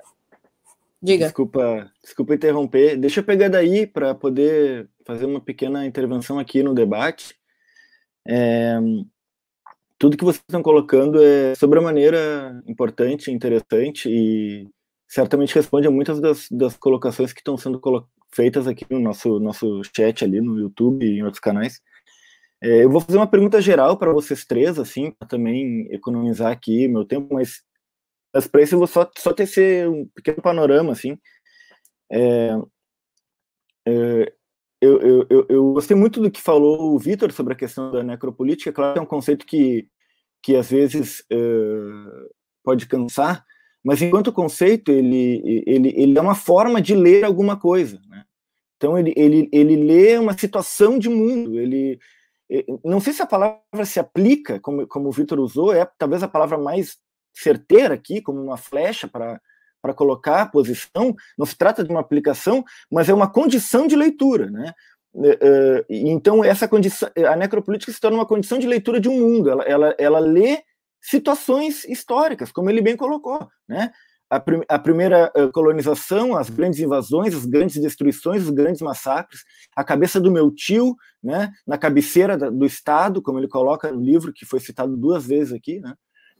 É, bom, uh, isso tudo, essa, essa, é, acho, me, o que eu quero enfatizar aqui é que nessa construção aí, nesse, nessa, de certa forma, até abertura e, e, e nessa flechada que é esse conceito, uh, ele carrega uma força poética. Né? A Ana apontou isso lá no início da fala dela, né? O Davidson também apontou isso, né? Uh, e o Vitor da mesma forma na questão da própria escrita e da aproximação com o Wittgenstein. Então, é, é, a questão da, da ossificação, a questão da ruína, é, a face hipocrática da história, né? Esse ossuário de interioridades putrefatas, grandes outros pensadores também com os quais ele está dialogando, tra trabalharam sobre isso, né? apontaram isso. Então ele realmente é muito generoso. Eu gostei muito dessa expressão que a Ana colocou, porque se trata de alguém que uh, para tecer o seu próprio o seu, o seu próprio pensamento não hesita em usar as palavras dos seus contemporâneos, os seus contemporâneos do século XVI e do século XXI. Quer dizer, aqueles com os quais ele acredita que estão dizendo coisas importantes para nós, né? Nesse, em todo esse âmbito aí, tem um, um, a gente falou agora assim de, de, de, neoliberalismo, lá no início do, do, do, do, Crítica da Razão Negra, ele fala desse tipo de homem, né, basicamente homem, né, mas enfim, esse tipo de ser humano, esse tipo de até sujeito, como ele coloca, né, tipo de indivíduo tal, aprisionado em seu desejo, eu tô, eu tô apontando coisas, eu gostaria que vocês três pudessem falar depois, né? Mas é um tipo de sujeito aprisionado em seu desejo, né? O seu gozo depende inteiramente de reconstruir publicamente a sua vida íntima, né? É com esse tipo de sujeito, muitas vezes ficcionalizado, mas outras vezes pessimamente ficcionalizado, né? Então aquele que está numa oratória, numa narrativa que vai servir para desconstrução desse modelo. Não, é aquele que justamente vai, vai procurar escapar uh, desse, desse intervalo, ele vai querer o contínuo da história. Esse tipo de sujeito que está uh, expropriado dessa condição crítica, né? Que tipo de sujeito é esse? Está aprisionado no seu desejo? Essa é a primeira pontuação né, que, que eu gostaria de deixar assim, né? Bom, aí ele, ele, ele, vocês estão dizendo muito bem que ele trabalha perfeitamente com o Fanon, né? Bom, o, o, no, no, no, Pele Negras Máscaras Brancas tem uma, tem uma frase do Fanon que certamente o Davidson se referiu a ela agora há pouco, né? Que, que me toca sobremaneira essa, essa, essa frase. Ele diz que é, o negro, no caso o negro antiliano, né? E o negro brasileiro e o devir negro, tem uma pergunta muito interessante aqui sobre isso, de, direcionada para Ana, mas que todos podem responder, né? Esse negro brasileiro, antiliano, qualquer que seja ele, deve sempre tomar posição diante da linguagem. Afinal de contas, o que significa bem isso para nós hoje? Tomarmos posição diante da linguagem. É, o, Vitor já havia comentado isso antes, eu acho que isso é, é, é um aspecto que a gente pode retomar. Né? Aí ainda o Fanon dizendo, a ontologia quando se admite de uma vez por todas que ela deixa de lado a existência, não nos permite compreender o ser negro. Veja, que tipo de linguagem é essa que não é a linguagem da ontologia, o Fanon está nos dizendo. Né? Pois o negro não, não tem mais de ser negro, mas de sê-lo diante do branco. Quer dizer, então, que tipo de articulação de linguagem ele está nos convocando? Quer dizer, tem o subsolo da crítica da razão negra, onde ele vai trabalhar lá com literatura, né? ele vai trabalhar com memória, ele vai tra trabalhar com fantasmas. Né? Que tipo de organização de linguagem é essa que ele está, de certa forma, exigindo da gente? O caráter propositivo que a Ana está falando não pode ser levado a cabo por uma pessoa, por um filósofo solitário, jamais. Ele está exigindo de seus leitores alguma coisa. Né? Ele está exigindo de nós enquanto seus contemporâneos. Então, para quem ele está destinando isso, como muito bem falou a Ana, né, a destinação dessas ideias, dos seus conceitos, né, tem a ver com oralidade, com linguagem, com literatura, com ficção. Né? Bom, tudo isso também, a Ana acabou dizendo justiça universal, a gente tem que certamente entender o que significa esse universal aqui, porque não pode ser universal kantiano e não pode ser universal hegeliano, né? É uma outra coisa que a gente necessariamente precisa dizer, não obstante a gente tem essa palavra, e como a gente não vai proibir palavras, a gente tem que saber construir e reconstruir, destruir e desconstruir palavras para poder usá-las, né? Então, é, a minha pergunta, de certa forma, vai no sentido, além de tudo que eu falei, que vocês podem comentar o que vocês quiserem, né? Esses riscos do devir negro, ele comenta ali, que riscos acarreta esse devir negro? Quais são os riscos? um risco na parede, um risco de uma bala, um risco de um picho, um risco de uma, de, um, de uma literatura, o risco de se colocar em risco. Ele fala lá no Saída da Grande Noite, oh, e daqui a pouco eu estou em Nova York e tem alguém uh, que toma 40 tiros. Quem é esse alguém que está tomando 40 tiros? Quer dizer, quem é que toma 80 ou 120 tiros? Quem são os 30 corpos que o, Dave, o Davidson se referiu, né?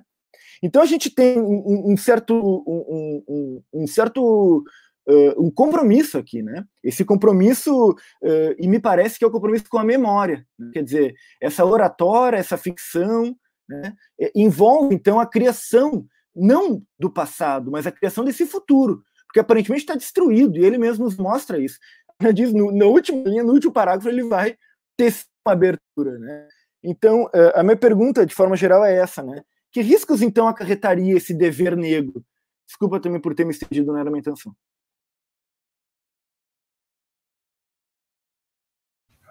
Se ninguém vai, eu posso ir. É, uma coisa que eu, que eu ia comentar, assim, que uh, eu acho que vai, que responde a questão do universal e responde vários outros elementos e, e questões que vinham sendo comentadas com a Ana, porque, porque eu vejo, uh, assim, aí um diálogo com outro pensador negro que é o Césaire. Né?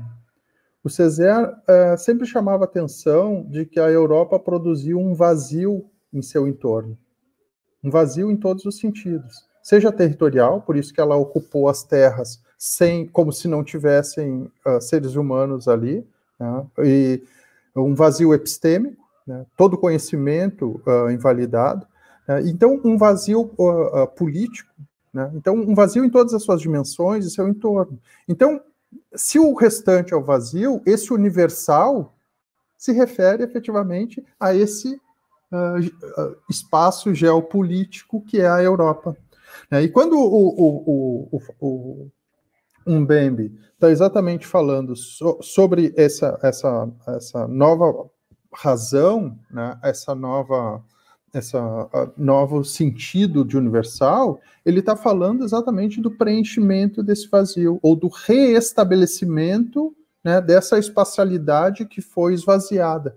Né, e esvaziada em, em diferentes sentidos. Né, e, e, em termos de conhecimento, eu gosto muito daquele vídeo que circula na internet do Darcy Ribeiro, né, quando ele diz que o, que o pesquisador brasileiro é cavalo de santo de europeu, né, que só cita e que não produz nada a partir né, da realidade uh, social brasileira. E é um pouco sobre isso, né, em outra, em outra uh, dimensão, que é o, é o, debate que o Mbembe está tá fazendo.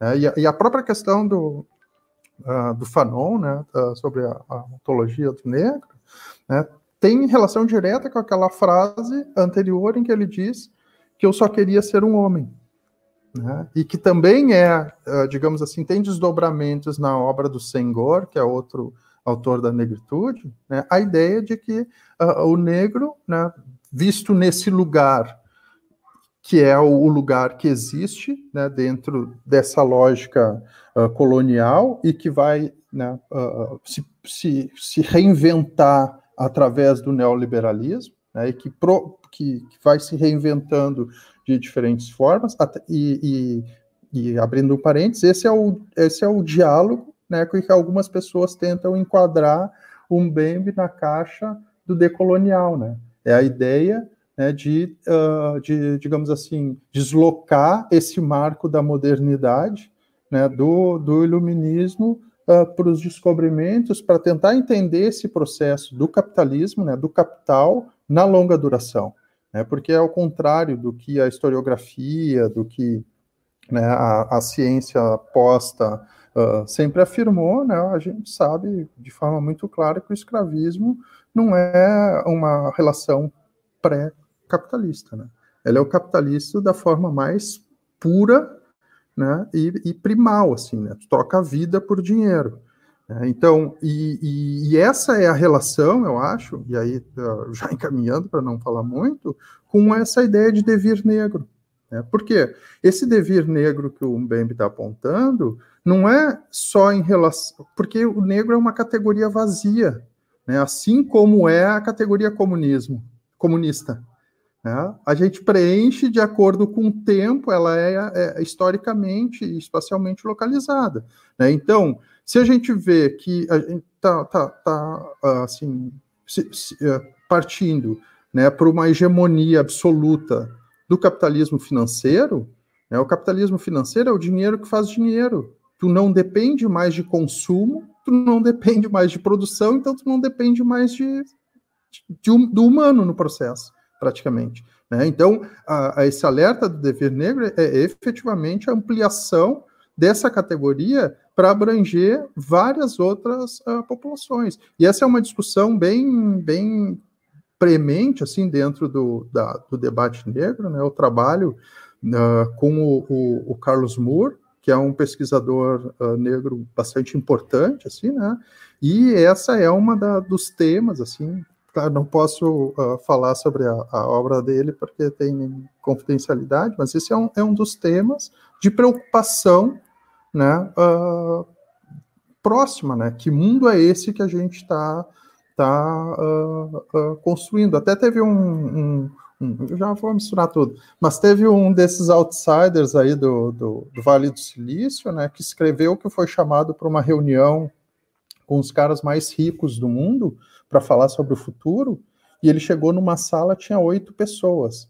Né? E, a, e o que os caras sabe, queriam saber é se a criptomoeda é segura e como eles fariam para manter um exército de segurança sem que o exército se voltasse contra uh, os bens que eles iam né, uh, assim reservar. Então é sobre esse mundo que a gente está se, se, construindo aos poucos, né? E já tem a, a, a, a acumulação é, é, crescente, né? Nesse período de pandemia, as pessoas, a gente tem 125 milhões de brasileiros, né? Em, em, em, em uh, assim, uh, em insuficiência alimentar, e aí aumentou o número de brasileiros na lista de mais ricos.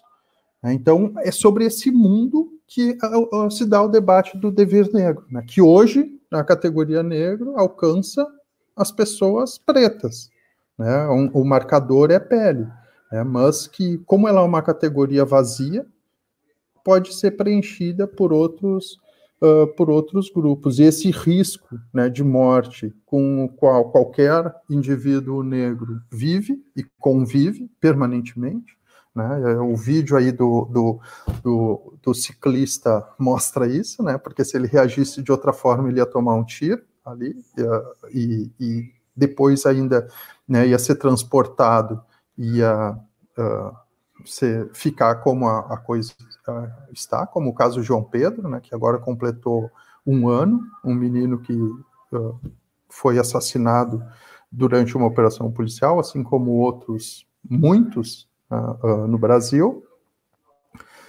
Então, eu acho que são esses diálogos. Eu já fui lá, mas voltar, então eu acho que é diálogo que ele faz com outros pensadores, eu acho que tem uma, uma questão importante, aí eu tenho falado sobre isso, né? Porque já, mesmo existindo né, um, um, um, digamos assim, uma, um novo selo, que é o pensamento decolonial, existe uma matriz de um pensamento negro diaspórico que antecede a isso. Né? E mais, né, confronta há muito tempo né, esse pensamento ou essa razão universalista e que é uma razão uh, excludente. Né? Então, eu acho que a gente precisa olhar, e também isso é um chamado, né? precisa olhar para esse pensamento negro que existe uh, circulando né, de, em, em, diferentes campos e que foi silenciado uh, por muito tempo, assim, sabe? É coisa simples, assim, né? Quem reinventou a escola paulista né, os estudos sobre o negro na Escola Paulista, foi, uh, entre outras coisas, o texto do Clóvis Moura. Né, ele ficou no esquecimento. Talvez poucas pessoas tenham lido alguma coisa dele. Né, ele é o primeiro cara que insere a categoria resistência, né, que tira que resistência era considerado até então só nos estudos sobre o operariado, né, e ele mostra como, durante o escravismo, essa categoria já, já era operacionalizada, além das outras dinâmicas culturais, etc. Né? Então, existe um pensamento negro muito importante, muito profícuo, que precisa ser recuperado. E é também sobre isso que o Mbembe está falando quando ele questiona a ideia de razão e quando ele questiona a ideia de universal, senão a gente vai continuar né, uh, citando europeus quando, às vezes, do nosso lado, né, tem pessoas que pensaram coisas tão importantes e talvez mais explicativas para o lugar onde a gente vive, né? Porque o conhecimento não tem validade por si só. Né? Se ele não servir para alguma coisa, ok, eu escrevo o livro, eu escrevo o meu trabalho e ponho ali na prateleira e vai ser bonito, vai ser elogiado, mas ele vai se esgotar é uh, por si só. Principal. Não sei se eu te respondo também, falei sobre várias coisas aí, mas eu entendo que é um diálogo com o pensamento negro de uma forma muito muito profícua, e esse é um, uma, uma, uma, questão que chamou a atenção dele, porque existe um novo intelectual negro, né, que uh, o Sodré já tinha apontado isso, o Muniz Sodré já tinha apontado isso lá na, na década de 10 desse século, né, e que uh, é a juventude negra que chegou à universidade através das políticas afirmativas, né, e que estão procurando uh, estudar e, e, e, constituir, resgatar esse pensamento uh, negro e que já começa né, a produzir resultados bastante profícuos. Né. Isso é, um, apesar de eu ser um pessimista, isso é uma coisa que tem me dado bastante esperança. Eu acho que Claro, o, o Mbembe não é um jovem negro, obviamente, né, mas ele faz esse diálogo com os pensadores negros de uma forma bastante interessante para pensar né, o mundo que a gente vive e, o, e esse devir mundo, né, mais do que o devir negro, que é o, ou pode ser o resultado do mundo que a gente vive. queria só acrescentar uma coisa, isso que você falou, que eu acho absolutamente perfeito, né, que é de fato nessa. Primeiro, eu acho que tem uma coisa muito forte que a obra do Ben me inspira, e, e, e inspira hoje também no Brasil, para além do conceito de necropolítica, que é a coragem de dizer. Então, Alexandre falou de tomada da linguagem, né? acho que tem uma coragem de dizer. E, e acho isso muito importante né, para o Brasil, né, que tem uma dificuldade histórica de inserir o seu é, a sua, a, o seu pensamento, o seu conhecimento do mundo no mundo. Né? Isso não é só uma questão linguística. Acho que isso vem acontecendo é, mais recentemente de uma forma muito potente, sobretudo através do pensamento das, do, das mulheres negras, do feminismo negro brasileiro e das mulheres negras. Então, eu queria ressaltar isso, né? Complementando o que você disse, e, além disso, que dentro desse projeto que eu falei, né, dos termos que usa o Achille Mbembe, reparação do irreparável, restituição e horizonte de justiça universal, é, tem um outro que deve ser acrescentado, que é a mudança do centro gravitacional do mundo. Né? Isso é muito importante nesse projeto político-filosófico, de conhecimento, se vocês quiserem, ético, né, de alguma coisa que sirva a vida, que sirva a transformação da vida, não importa, né, é disso que se trata. Ele está em várias frentes nisso, né? Então, se por um lado ele está pensando a África, esse pensador podia estar tá morando em qualquer parte do mundo e ele escolheu é, voltar para a África, né? E isso tem um compromisso efetivamente com aquele continente, mas tem também no projeto dele essa mudança do centro gravitacional do mundo. Eu acho que isso é uma coisa muito, muito importante também da gente poder tomar como linha de força, né? É, que nos recoloca. Né? Que nos recoloca. Então, queria acrescentar assim, que o, o, no, o caso específico do Devir Negro, acho que Davidson já respondeu, mas tem uma dupla vertente nesse Devir Negro do mundo. Né? Ele, ele falou disso numa entrevista, eu achei bastante, uma das mais bonitas com, com no lançamento do livro, com Mathieu Pot Bonneville, que, um filósofo que teve uma leitura muito, muito muito bonita também do livro, mas enfim, eu acho que tem uma dupla vertente, uma que é essa, né, que já foi apontada, a coisificação do homem, né, essa coisificação do homem que vai se ampliando né, para além né, desse, desse signo vazio que, no entanto, carregou nas costas é, a humanidade, né, o negro, a raça negra.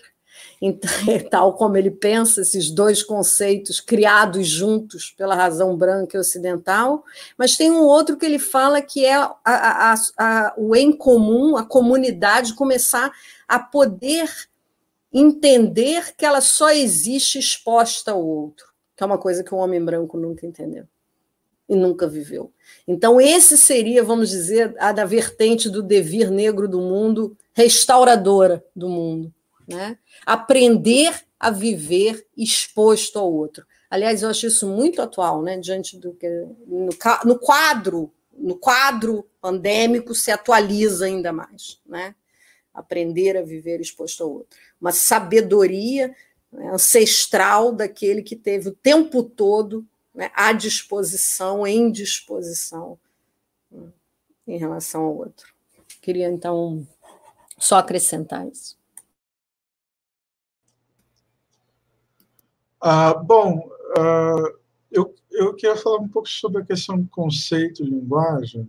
É, tem uma coisa, é, Alexandre, é, como você falou, é, e aí isso tem a ver com uma das perguntas que fizeram sobre o poder explicativo do conceito de necropolítica se perdeu ou não. E eu queria dizer que o poder explicativo ele não é exatamente o mais importante uh, dos conceitos. Os conceitos, em geral, do meme, eles não têm uh, como função primária explicar algo de maneira que você recebe um, uh, uma informação trabalhada e assimila ela, né? Porque é como ele vai dizer, às vezes, sobre Uh, conhecimento histórico, bom, é, você ter isso por si mesmo, não, né, isso pode ter vários usos, mas isso em si é, não é nada. Você precisa de uma escrita que é, afete o corpo, você precisa de uma escrita, às vezes vai falar que fale com todos os sentidos, você precisa de uma escrita que é, tenha essa força de encantamento, um, uma potência mágica, você precisa de uma escrita que é, promova algum tipo de restauração, reparação, é uma escrita voltada a uma humanidade é, devastada. Ele tem várias dessas afirmações assim que vão é, que apontam para outras é, funções da, da linguagem, para além é, de apresentar um fato. Né?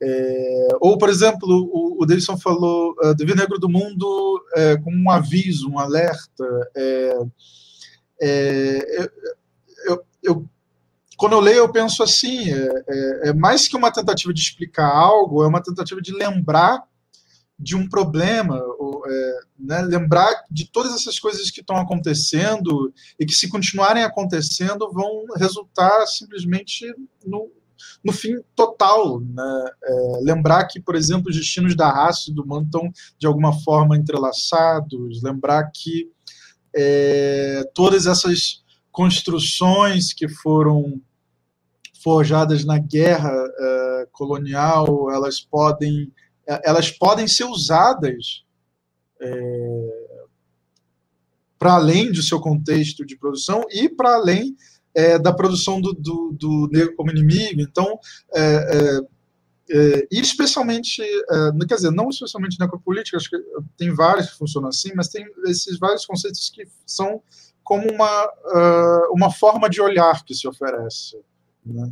Então, a necropolítica é um deles, né? é uma forma de olhar certas coisas. É uma forma de olhar que se ganha, que se assimila, é uma, uma condição de, de, de, de aparição e organização de fenômenos, da experiência como ela aparece para nós. Né? É você é, construir uma forma de olhar é, é, é, muito mais do que identificar um, um fenômeno explicar um fenômeno, porque você pode né, olhar para além desse fenômeno também, né, olhar outros fenômenos, e você pode elaborar também em cima de uma, uma, forma, uma forma de olhar. E uma forma de olhar, eu digo isso não no sentido de uma passividade, é, muito pelo contrário, é, é justamente porque você pode, é, olhando as coisas de outra maneira, você age de outra maneira. É, olhando as coisas de outra maneira, você deseja coisas de outra maneira. Olhando as coisas de outra maneira, você imagina coisas de outra maneira, você vive de outra maneira. É claro, é, isso em maior ou menor escala, maior, ma, menos ou mais intensidade, enfim. Mas é, não se vive de outra forma é, sem olhar as coisas de outra forma. Né? É, e, e, por isso eu acho importante é, essa insistência do MB, que é, olha, ou ou a gente começa a ver as coisas de toda uma outra maneira, inclusive ver, ver o outro, né, ver as nossas relações, os vínculos, etc. Ver o que está acontecendo, é, ou a gente vê, digamos, massivamente de outra maneira as coisas, ou, bom, uh, vai ser isso aí que a gente já conhece e, e, talvez cada vez pior, até o ponto em que não vai sobrar uh, mais muita coisa, né? Então, é, e isso me leva a outro ponto, que é a, essa, a linguagem, a escrita do bebê, ela, ela incorpora muitas coisas, muitos elementos de várias formas discursivas, é, de várias correntes filosóficas, mas também de literatura, é, música. Ele tem um, uma, é, uma, Ele falando do, do, do livro sobre a pós-colônia, é muito interessante de fazer é, talvez isso seja mais fácil se, se ler no francês, mas ele diz assim: uma pessoa muito atenta conseguiria escutar um certo tipo de música congolesa de uma certa época, na, num certo ritmo do, do, do livro. Né? E, ou, bom, ele tem uh, aquele Requiem para um Escravo, no Crítica da Razão Negra, que é tudo construído é, incorporando os elementos de, é, de, de, é, literários, né? e que ele vai dizer, bom, uh, ali quando eu chego naquele momento, uh, como eu tenho que fazer um requiem, eu preciso de uma outra linguagem, eu preciso de uh, né, uma linguagem de, que, que, esteja a serviço da cura, né, que seja a serviço de uma certa forma de restauração, né, ou de, de construção de um lugar de descanso para esse morto, né, que é Oscar. Então, Uh, é, eu acho isso muito interessante de ver no, no as formas como ele usa a linguagem, e elas vão muito além da, da só de uma questão de explicar coisas para a gente entender a realidade, é, capturar a realidade e né, o governo mental da, da, da da realidade. Né? Você tem coisas ali que são feitas para mexer com, com, com, quem lê, com a subjetividade de quem lê, de várias maneiras, e isso vai variando. Alguns capítulos são, às vezes, no mesmo livro, eles são bastante diferentes em termos de. É, você tem um excesso de, de, de, carga simbólica, às vezes, de imagética. Outros capítulos que são. É, é basicamente um discurso meio onírico, oracular, eh, eh, mágico, como o último capítulo do Sobre a Pós-Colônia, eh, que é o Falo de Deus, um, um, basicamente uma experiência mística ali que você tem, que, que você tem lendo uh, aquilo ali. No, uh, e, então você tem essa reunião de várias formas de dizer, de falar, de, de mostrar, de apresentar, de construir, né, que são uh, são, uh, são uh, importantes de se ver, porque, é, em última instância, toda essa experimentação ela, ela é um convite é, do tipo: olha, é, se é para lidar com essas questões, essas questões do nosso tempo, se a gente precisa uh, dar um jeito nisso, a gente precisa ir para algum lugar diferente disso, então a gente precisa também é, abrir mão de certas coisas e se abrir para outras e se abrir para a experimentação, né, encontrar formas, outras formas de dizer de mostrar. E, é, e isso afeta é, isso afeta as possibilidades do, do, do sujeito, as potências do, do, do corpo, né? É, porque, bom, Imagina, por exemplo, a sensação de você não conseguir é, se expressar adequadamente sobre uma violência racial, por exemplo, é uma, é, ela, ela multiplica a própria violência, né? É, é, é, uma coisa sufocante, por exemplo. Né? Você não conseguir falar sobre aquilo que você é, sofre. Nos termos que, e aí você vai contar, por exemplo, e as pessoas vão ter uma série de expectativas que vão uh, uh, sufocar ainda mais a, a, fala, porque você não consegue explicar da ou não consegue transmitir aquilo da maneira que as pessoas esperam que aquilo seja transmitido ou explicado. Isso é um do, uma das coisas é, que tem ali que o Bembe ele pega é, é, é, é, também uma coisa que vem do Fanon, do modo como é, Fanon se apresenta nas obras do Bembe, essa essa coisa, uh, um conflito com a linguagem, uh, uma tentativa de articular diferentes formas uh, de, de, de, falar e etc., para poder fazer algo que não seja simplesmente elaborar uma informação e transmitir uma informação que vai ser assimilada e vai ser acumulada indefinidamente, né? essa coisa meio progresso do conhecimento, ah, eu sei mais, eu sou mais informado, etc, etc, etc. Uh, não, é preciso é, lutar com, com, com, as linguagens, gramáticas, etc., para poder fazer coisas, para poder é, viver, para poder. É, né, é. eu, eu uh, só assim, uh, quanto a isso. Pode falar. Eu, não, eu, eu acho que isso é, o, é um dos elementos talvez mais tradicionais que ele assume, né? Que é a ideia do ritmo.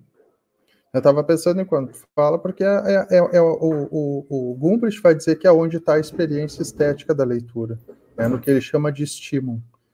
E que uh, dá para ver, uh, assim, muito claro, né, que ali, o, o em determinado momento, né, o, o, o, o Bembe, o Fanon, estão escrevendo em dois quartos, e daqui a um pouco eles estão em quatro quartos, e daqui a um pouco né, eles estão numa levada de três quartos, quer dizer, o ritmo vai mudando de acordo com aquilo que eles querem cantar.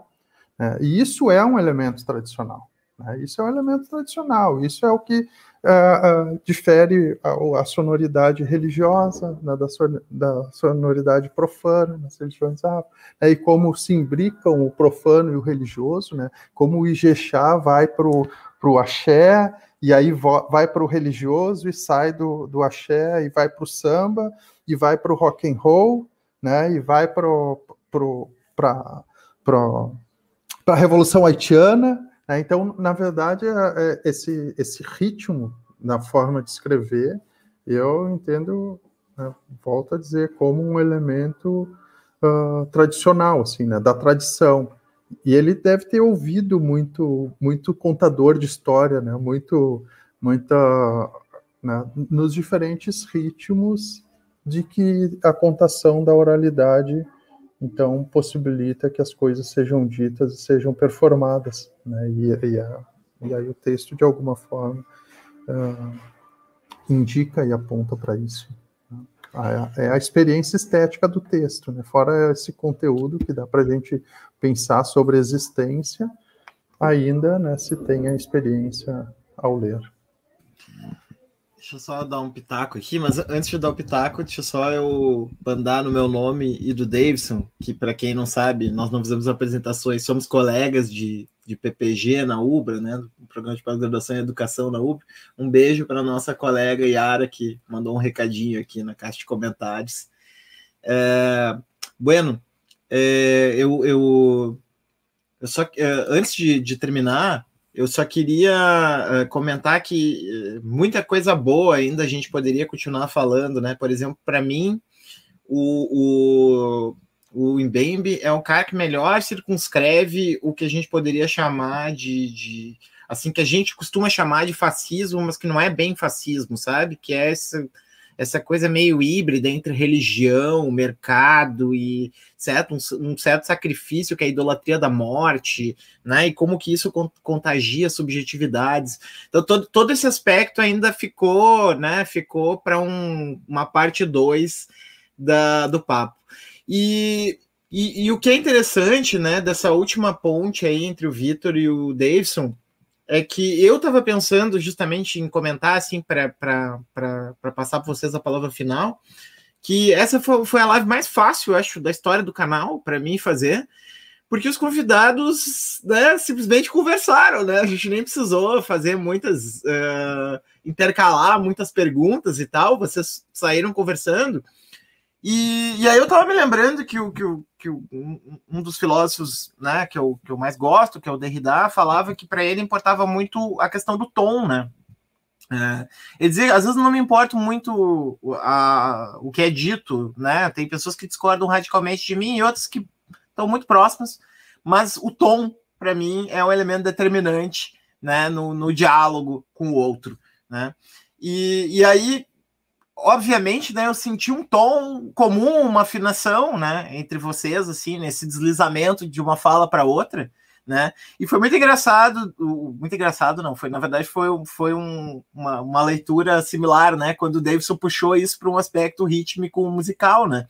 Porque a gente está puxando exatamente para esse, esse aspecto de, né, de ter um ritmo entre as falas que foi se combinando, né? E fazendo uma espécie de, de musicalidade entre essas várias perspectivas né, que foram se acumulando, somando, né, e compondo uma com outra ao longo da também atritando, né, em alguns momentos, mas uh, como parte, digamos assim, de, de, um movimento de dissonância que produz mais, né? Uh, uh, então, assim, eu só queria dizer isso, assim, já que eu acabei falando pouco, né? Eu só queria fazer um elogio, assim, desse aspecto quase musical que ganhou essa essa conversa, né? Repetindo um pouco o que o Davidson falou em relação à, à musicalidade imanente, né? Nessa relação com a tradição que tem o, o próprio pensamento do Mbembe, né?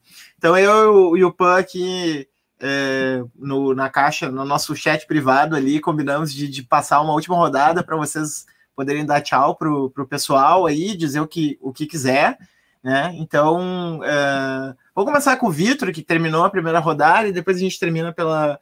Não, a Ana tá mais tempo sem falar, né? Então, falando, a gente tá com saudade da tua voz. Falando em, em ritmo e voz, eu vou falar mesmo de voz, porque, assim, acho que a gente não falou da questão da, né, da sacralização da guerra, dos messianismos negativos, esses pontos todos que você indicou, mas a gente falou de muita coisa, então eu também estou muito feliz de ter estado aqui com vocês, de ter ouvido todos vocês. E eu queria terminar é, lendo, na verdade, um poeminha. Vou dizer por quê, né?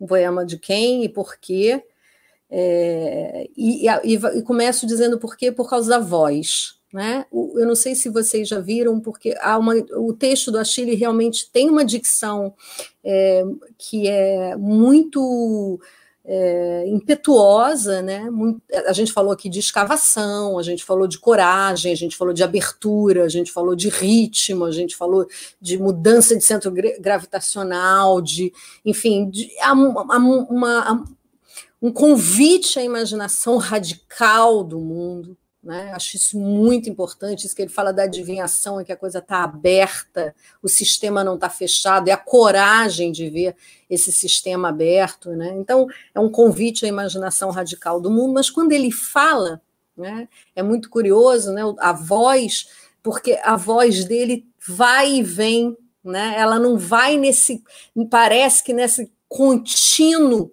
né, que o texto dele leva a gente. Né? E eu acho sempre muito importante a gente notar assim, as vozes desses autores. O Eduardo Glissant, que é um autor muito importante, que está presente, Davidson falou, falou de outros, está presente em vários momentos da obra do Achille Mbembe, eu acho que agora mais do que antes, inclusive, é, também tem uma voz muito curiosa, que parece dissonante da, da, da obra. O Achille termina é, é, o brutalismo dizendo que justa, o que é mais importante é que a gente precisa resolver, negociar e resolver os conflitos que suscitam as diferenças de maneira é, antagonista de habitar o mundo de um outro modo. Né? E o Eduardo Glissant é um pensador radical desse convite à relação de um outro modo, essa reordenação das relações. Eu queria terminar com ele, porque para mim é muito importante, sempre que eu leio um autor que me marca muito, ter um outro que me faça suportar esse autor que me marca muito. Né? Então, quando eu li Arthur, eu precisava de Beckett para suportar Arthur, porque, aliás, o Bembe tem, na forma escrita, linguagens muito virulentas, que a gente poderia dizer, a lá Antonin Arthur, né? muito virulentas. É, E, e eu precisei de Beckett para suportar Arthur, e eu preciso de Glissant para suportar Achille Bembe muitas vezes, né? porque de fato é mais duro. Então, eu vou ler um poema do Achille Bembe, em homenagem também à voz e a esse nosso encontro e a esse autor. Beleza das rotas multicores no interior da savana que rumina, o vento da tempestade cheio de palavras eclodindo. Eu te levo ao teu limite, escutando fluir meus tambores, esperando o brilho brusco das lâminas, o despertar sobre a água dos dançarinos e dos cachorros que entre as pernas observam, em meio a esse barulho da fraternidade, a pedra líquen, minha palavra. Justa, mas viva amanhã para vocês. Tal o furor na minha doce marinha, faço-me mar, onde a criança vai sonhar. Fico com essa com esse poeminha do Glissant para o Bembe. Dá um outro ritmo. Davidson? Obrigada, gente. Ah, bom, eu preferia uh, terminar depois do, do, do, poema, porque eu acho que é muito isso, né? Essa ideia do, do, do ritmo que a poesia tem, né? E que a oralidade tem, e que alguns textos, então, procuram uh, colocar. Alguém comentou ali a, a, em determinado momento no chat, né, sobre uma possível relação com, com, uh, com o Milton Santos, né? Eu acho que esse é um, também um, um, um dos chamados da obra, da, assim, da obra uh, por outra globalização, né, que o próprio título já remete a um, a um pouco a esse pensamento, a essa possibilidade de um outro mundo, né? E o, o, Milton Santos diz que os grandes temas da humanidade foram deixados para trás né, em prol da globalização econômica e que é necessário recuperá-los, retomá-los e resolvê-los para que a gente possa ter então um futuro, né, uh, num cenário de outra globalização. E eu acho que nesse sentido né, dialoga uh, muito com esse projeto que o Mbembe uh, tem construído de uma maneira muito clara e importante e instigante. Né, e, então, acho que pensar não só com ele, né, e essa, eu acho que essa é uma entrada importante para quem quer começar a compreender que é possível pensar de outra forma, que é possível se produzir de outra forma, né, que existem outros uh, caminhos que não né, esse caminho da racionalidade que nos foi uh, imposto e colocado a partir da grande farsa. Né, existe uma grande discussão sobre as matrizes desse Ocidente. Né, a gente já sabe, por exemplo, que essa, uh, né, essa ideia de que, uh, né, que Jesus era loiro é, é, é falsa, né, é uma construção uh, em torno desse, uh, desse vazio epistêmico que foi construído, né, mas que existem outras formas de pensar e outras formas de produzir, e o Mbembe é uma boa entrada, né, como dá para ver, ele aciona diferentes pensadores aí, uh, dessa matriz de pensamento negro, né, e que eu acho que a ideia, e isso é uma questão importante, e o Mbembe mostra isso, né, não é pensar contra, é pensar com, aí a gente vai conseguir enxergar outras possibilidades né, e outras questões.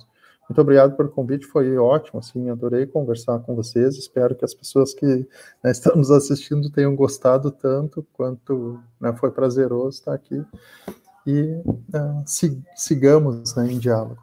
Muito obrigado. Vitor? Bem, é, para manter uma certa continuidade aqui, é, ele dizer uma coisa que uh, marcou muito. Uh, bom, tem muitas coisas que marcaram muito a, a Bembe, mas tem um, uh, uma que, em um certo momento, digamos assim, marcou muito, que é essa. Isso, isso tem a ver com essa coisa de pensar com, mas ele ele apresenta isso num contexto onde ele está falando so, é, sobre o livro sobre a pós-colônia ou da pós-colônia, né? é, que vai dizer, bom, uh, isso aqui é uma espécie de uh, negociação uh, in, inacabada entre várias coisas, né? É, uma construção de algo incompleto. É,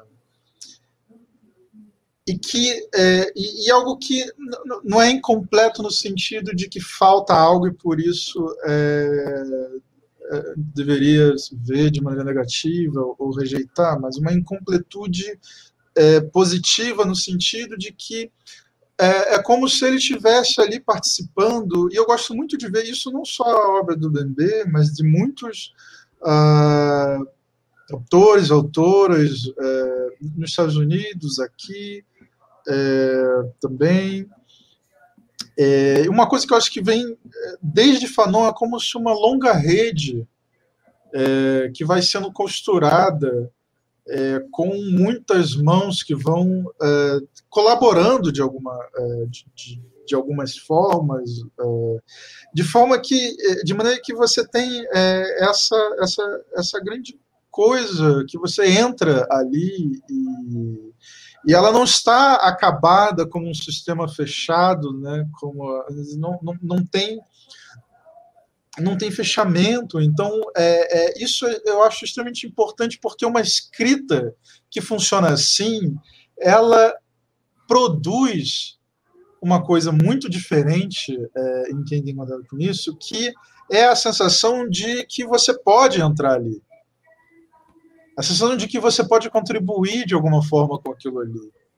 Né? Que você não está é, é, digamos, num, num, lugar rebaixado, recebendo algo de cima, né, um, uma coisa pronta, uma coisa da qual você não tem é, o que fazer com aquilo ali, a não ser assimilar ou rejeitar. Né? É, a, a, escrita aberta ela é uma escrita que convida a participação, a, a, a, a construção. Né? É, isso é extremamente importante porque é uma maneira de você lembrar das capacidades iguais que todo mundo tem. Isso é sempre uma, um, um lembrete importante quando se, a gente vive num mundo uh, estruturado pela raça e por.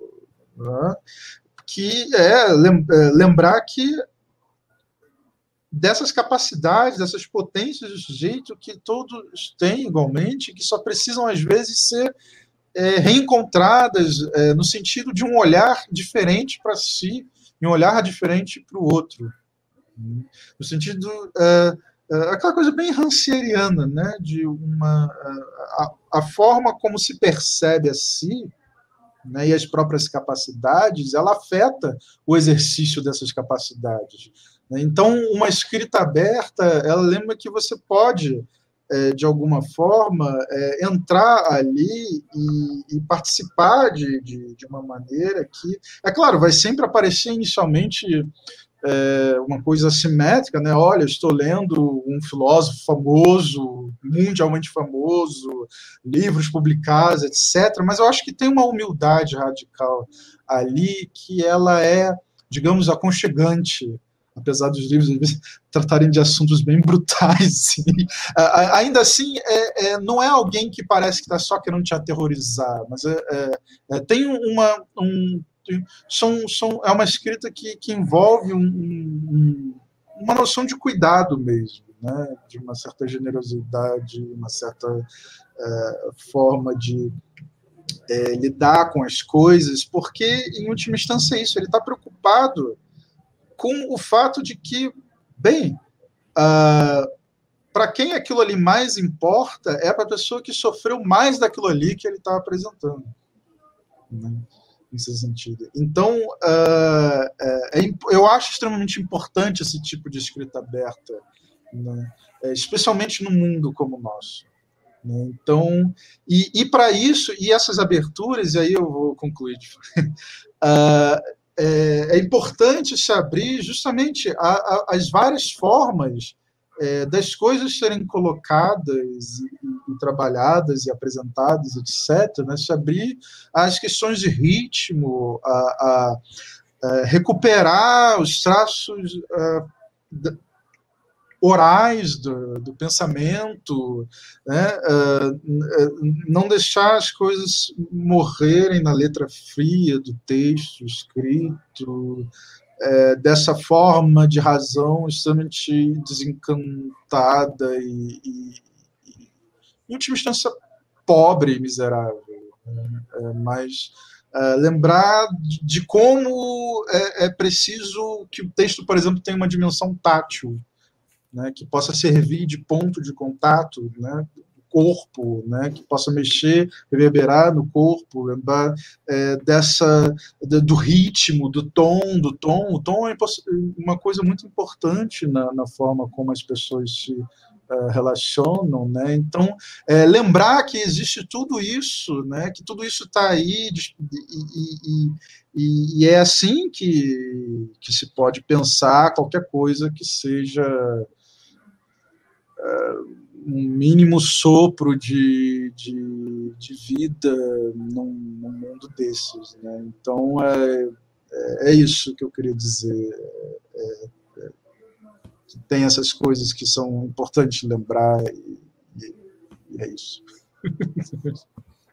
Estou viajando. Obrigado, então, aos três, né? Foi, foi excelente. Valeu, Pan, pela parceria hoje, aqui da noite. E fica o convite aí para quem está estreando no canal, seguir o canal, conhecer outros, outros papos legais que a gente fez aqui no canal. E semana que vem a gente volta, tem o Dobradiça na segunda-feira. Uh, e tem na quarta-feira um papo com a Isabela Calil e o Odilon Caldeira sobre o Observatório da Extrema-Direita. Então uh, vai ser quente aí o, a semana que vem de novo. E até mais, gente.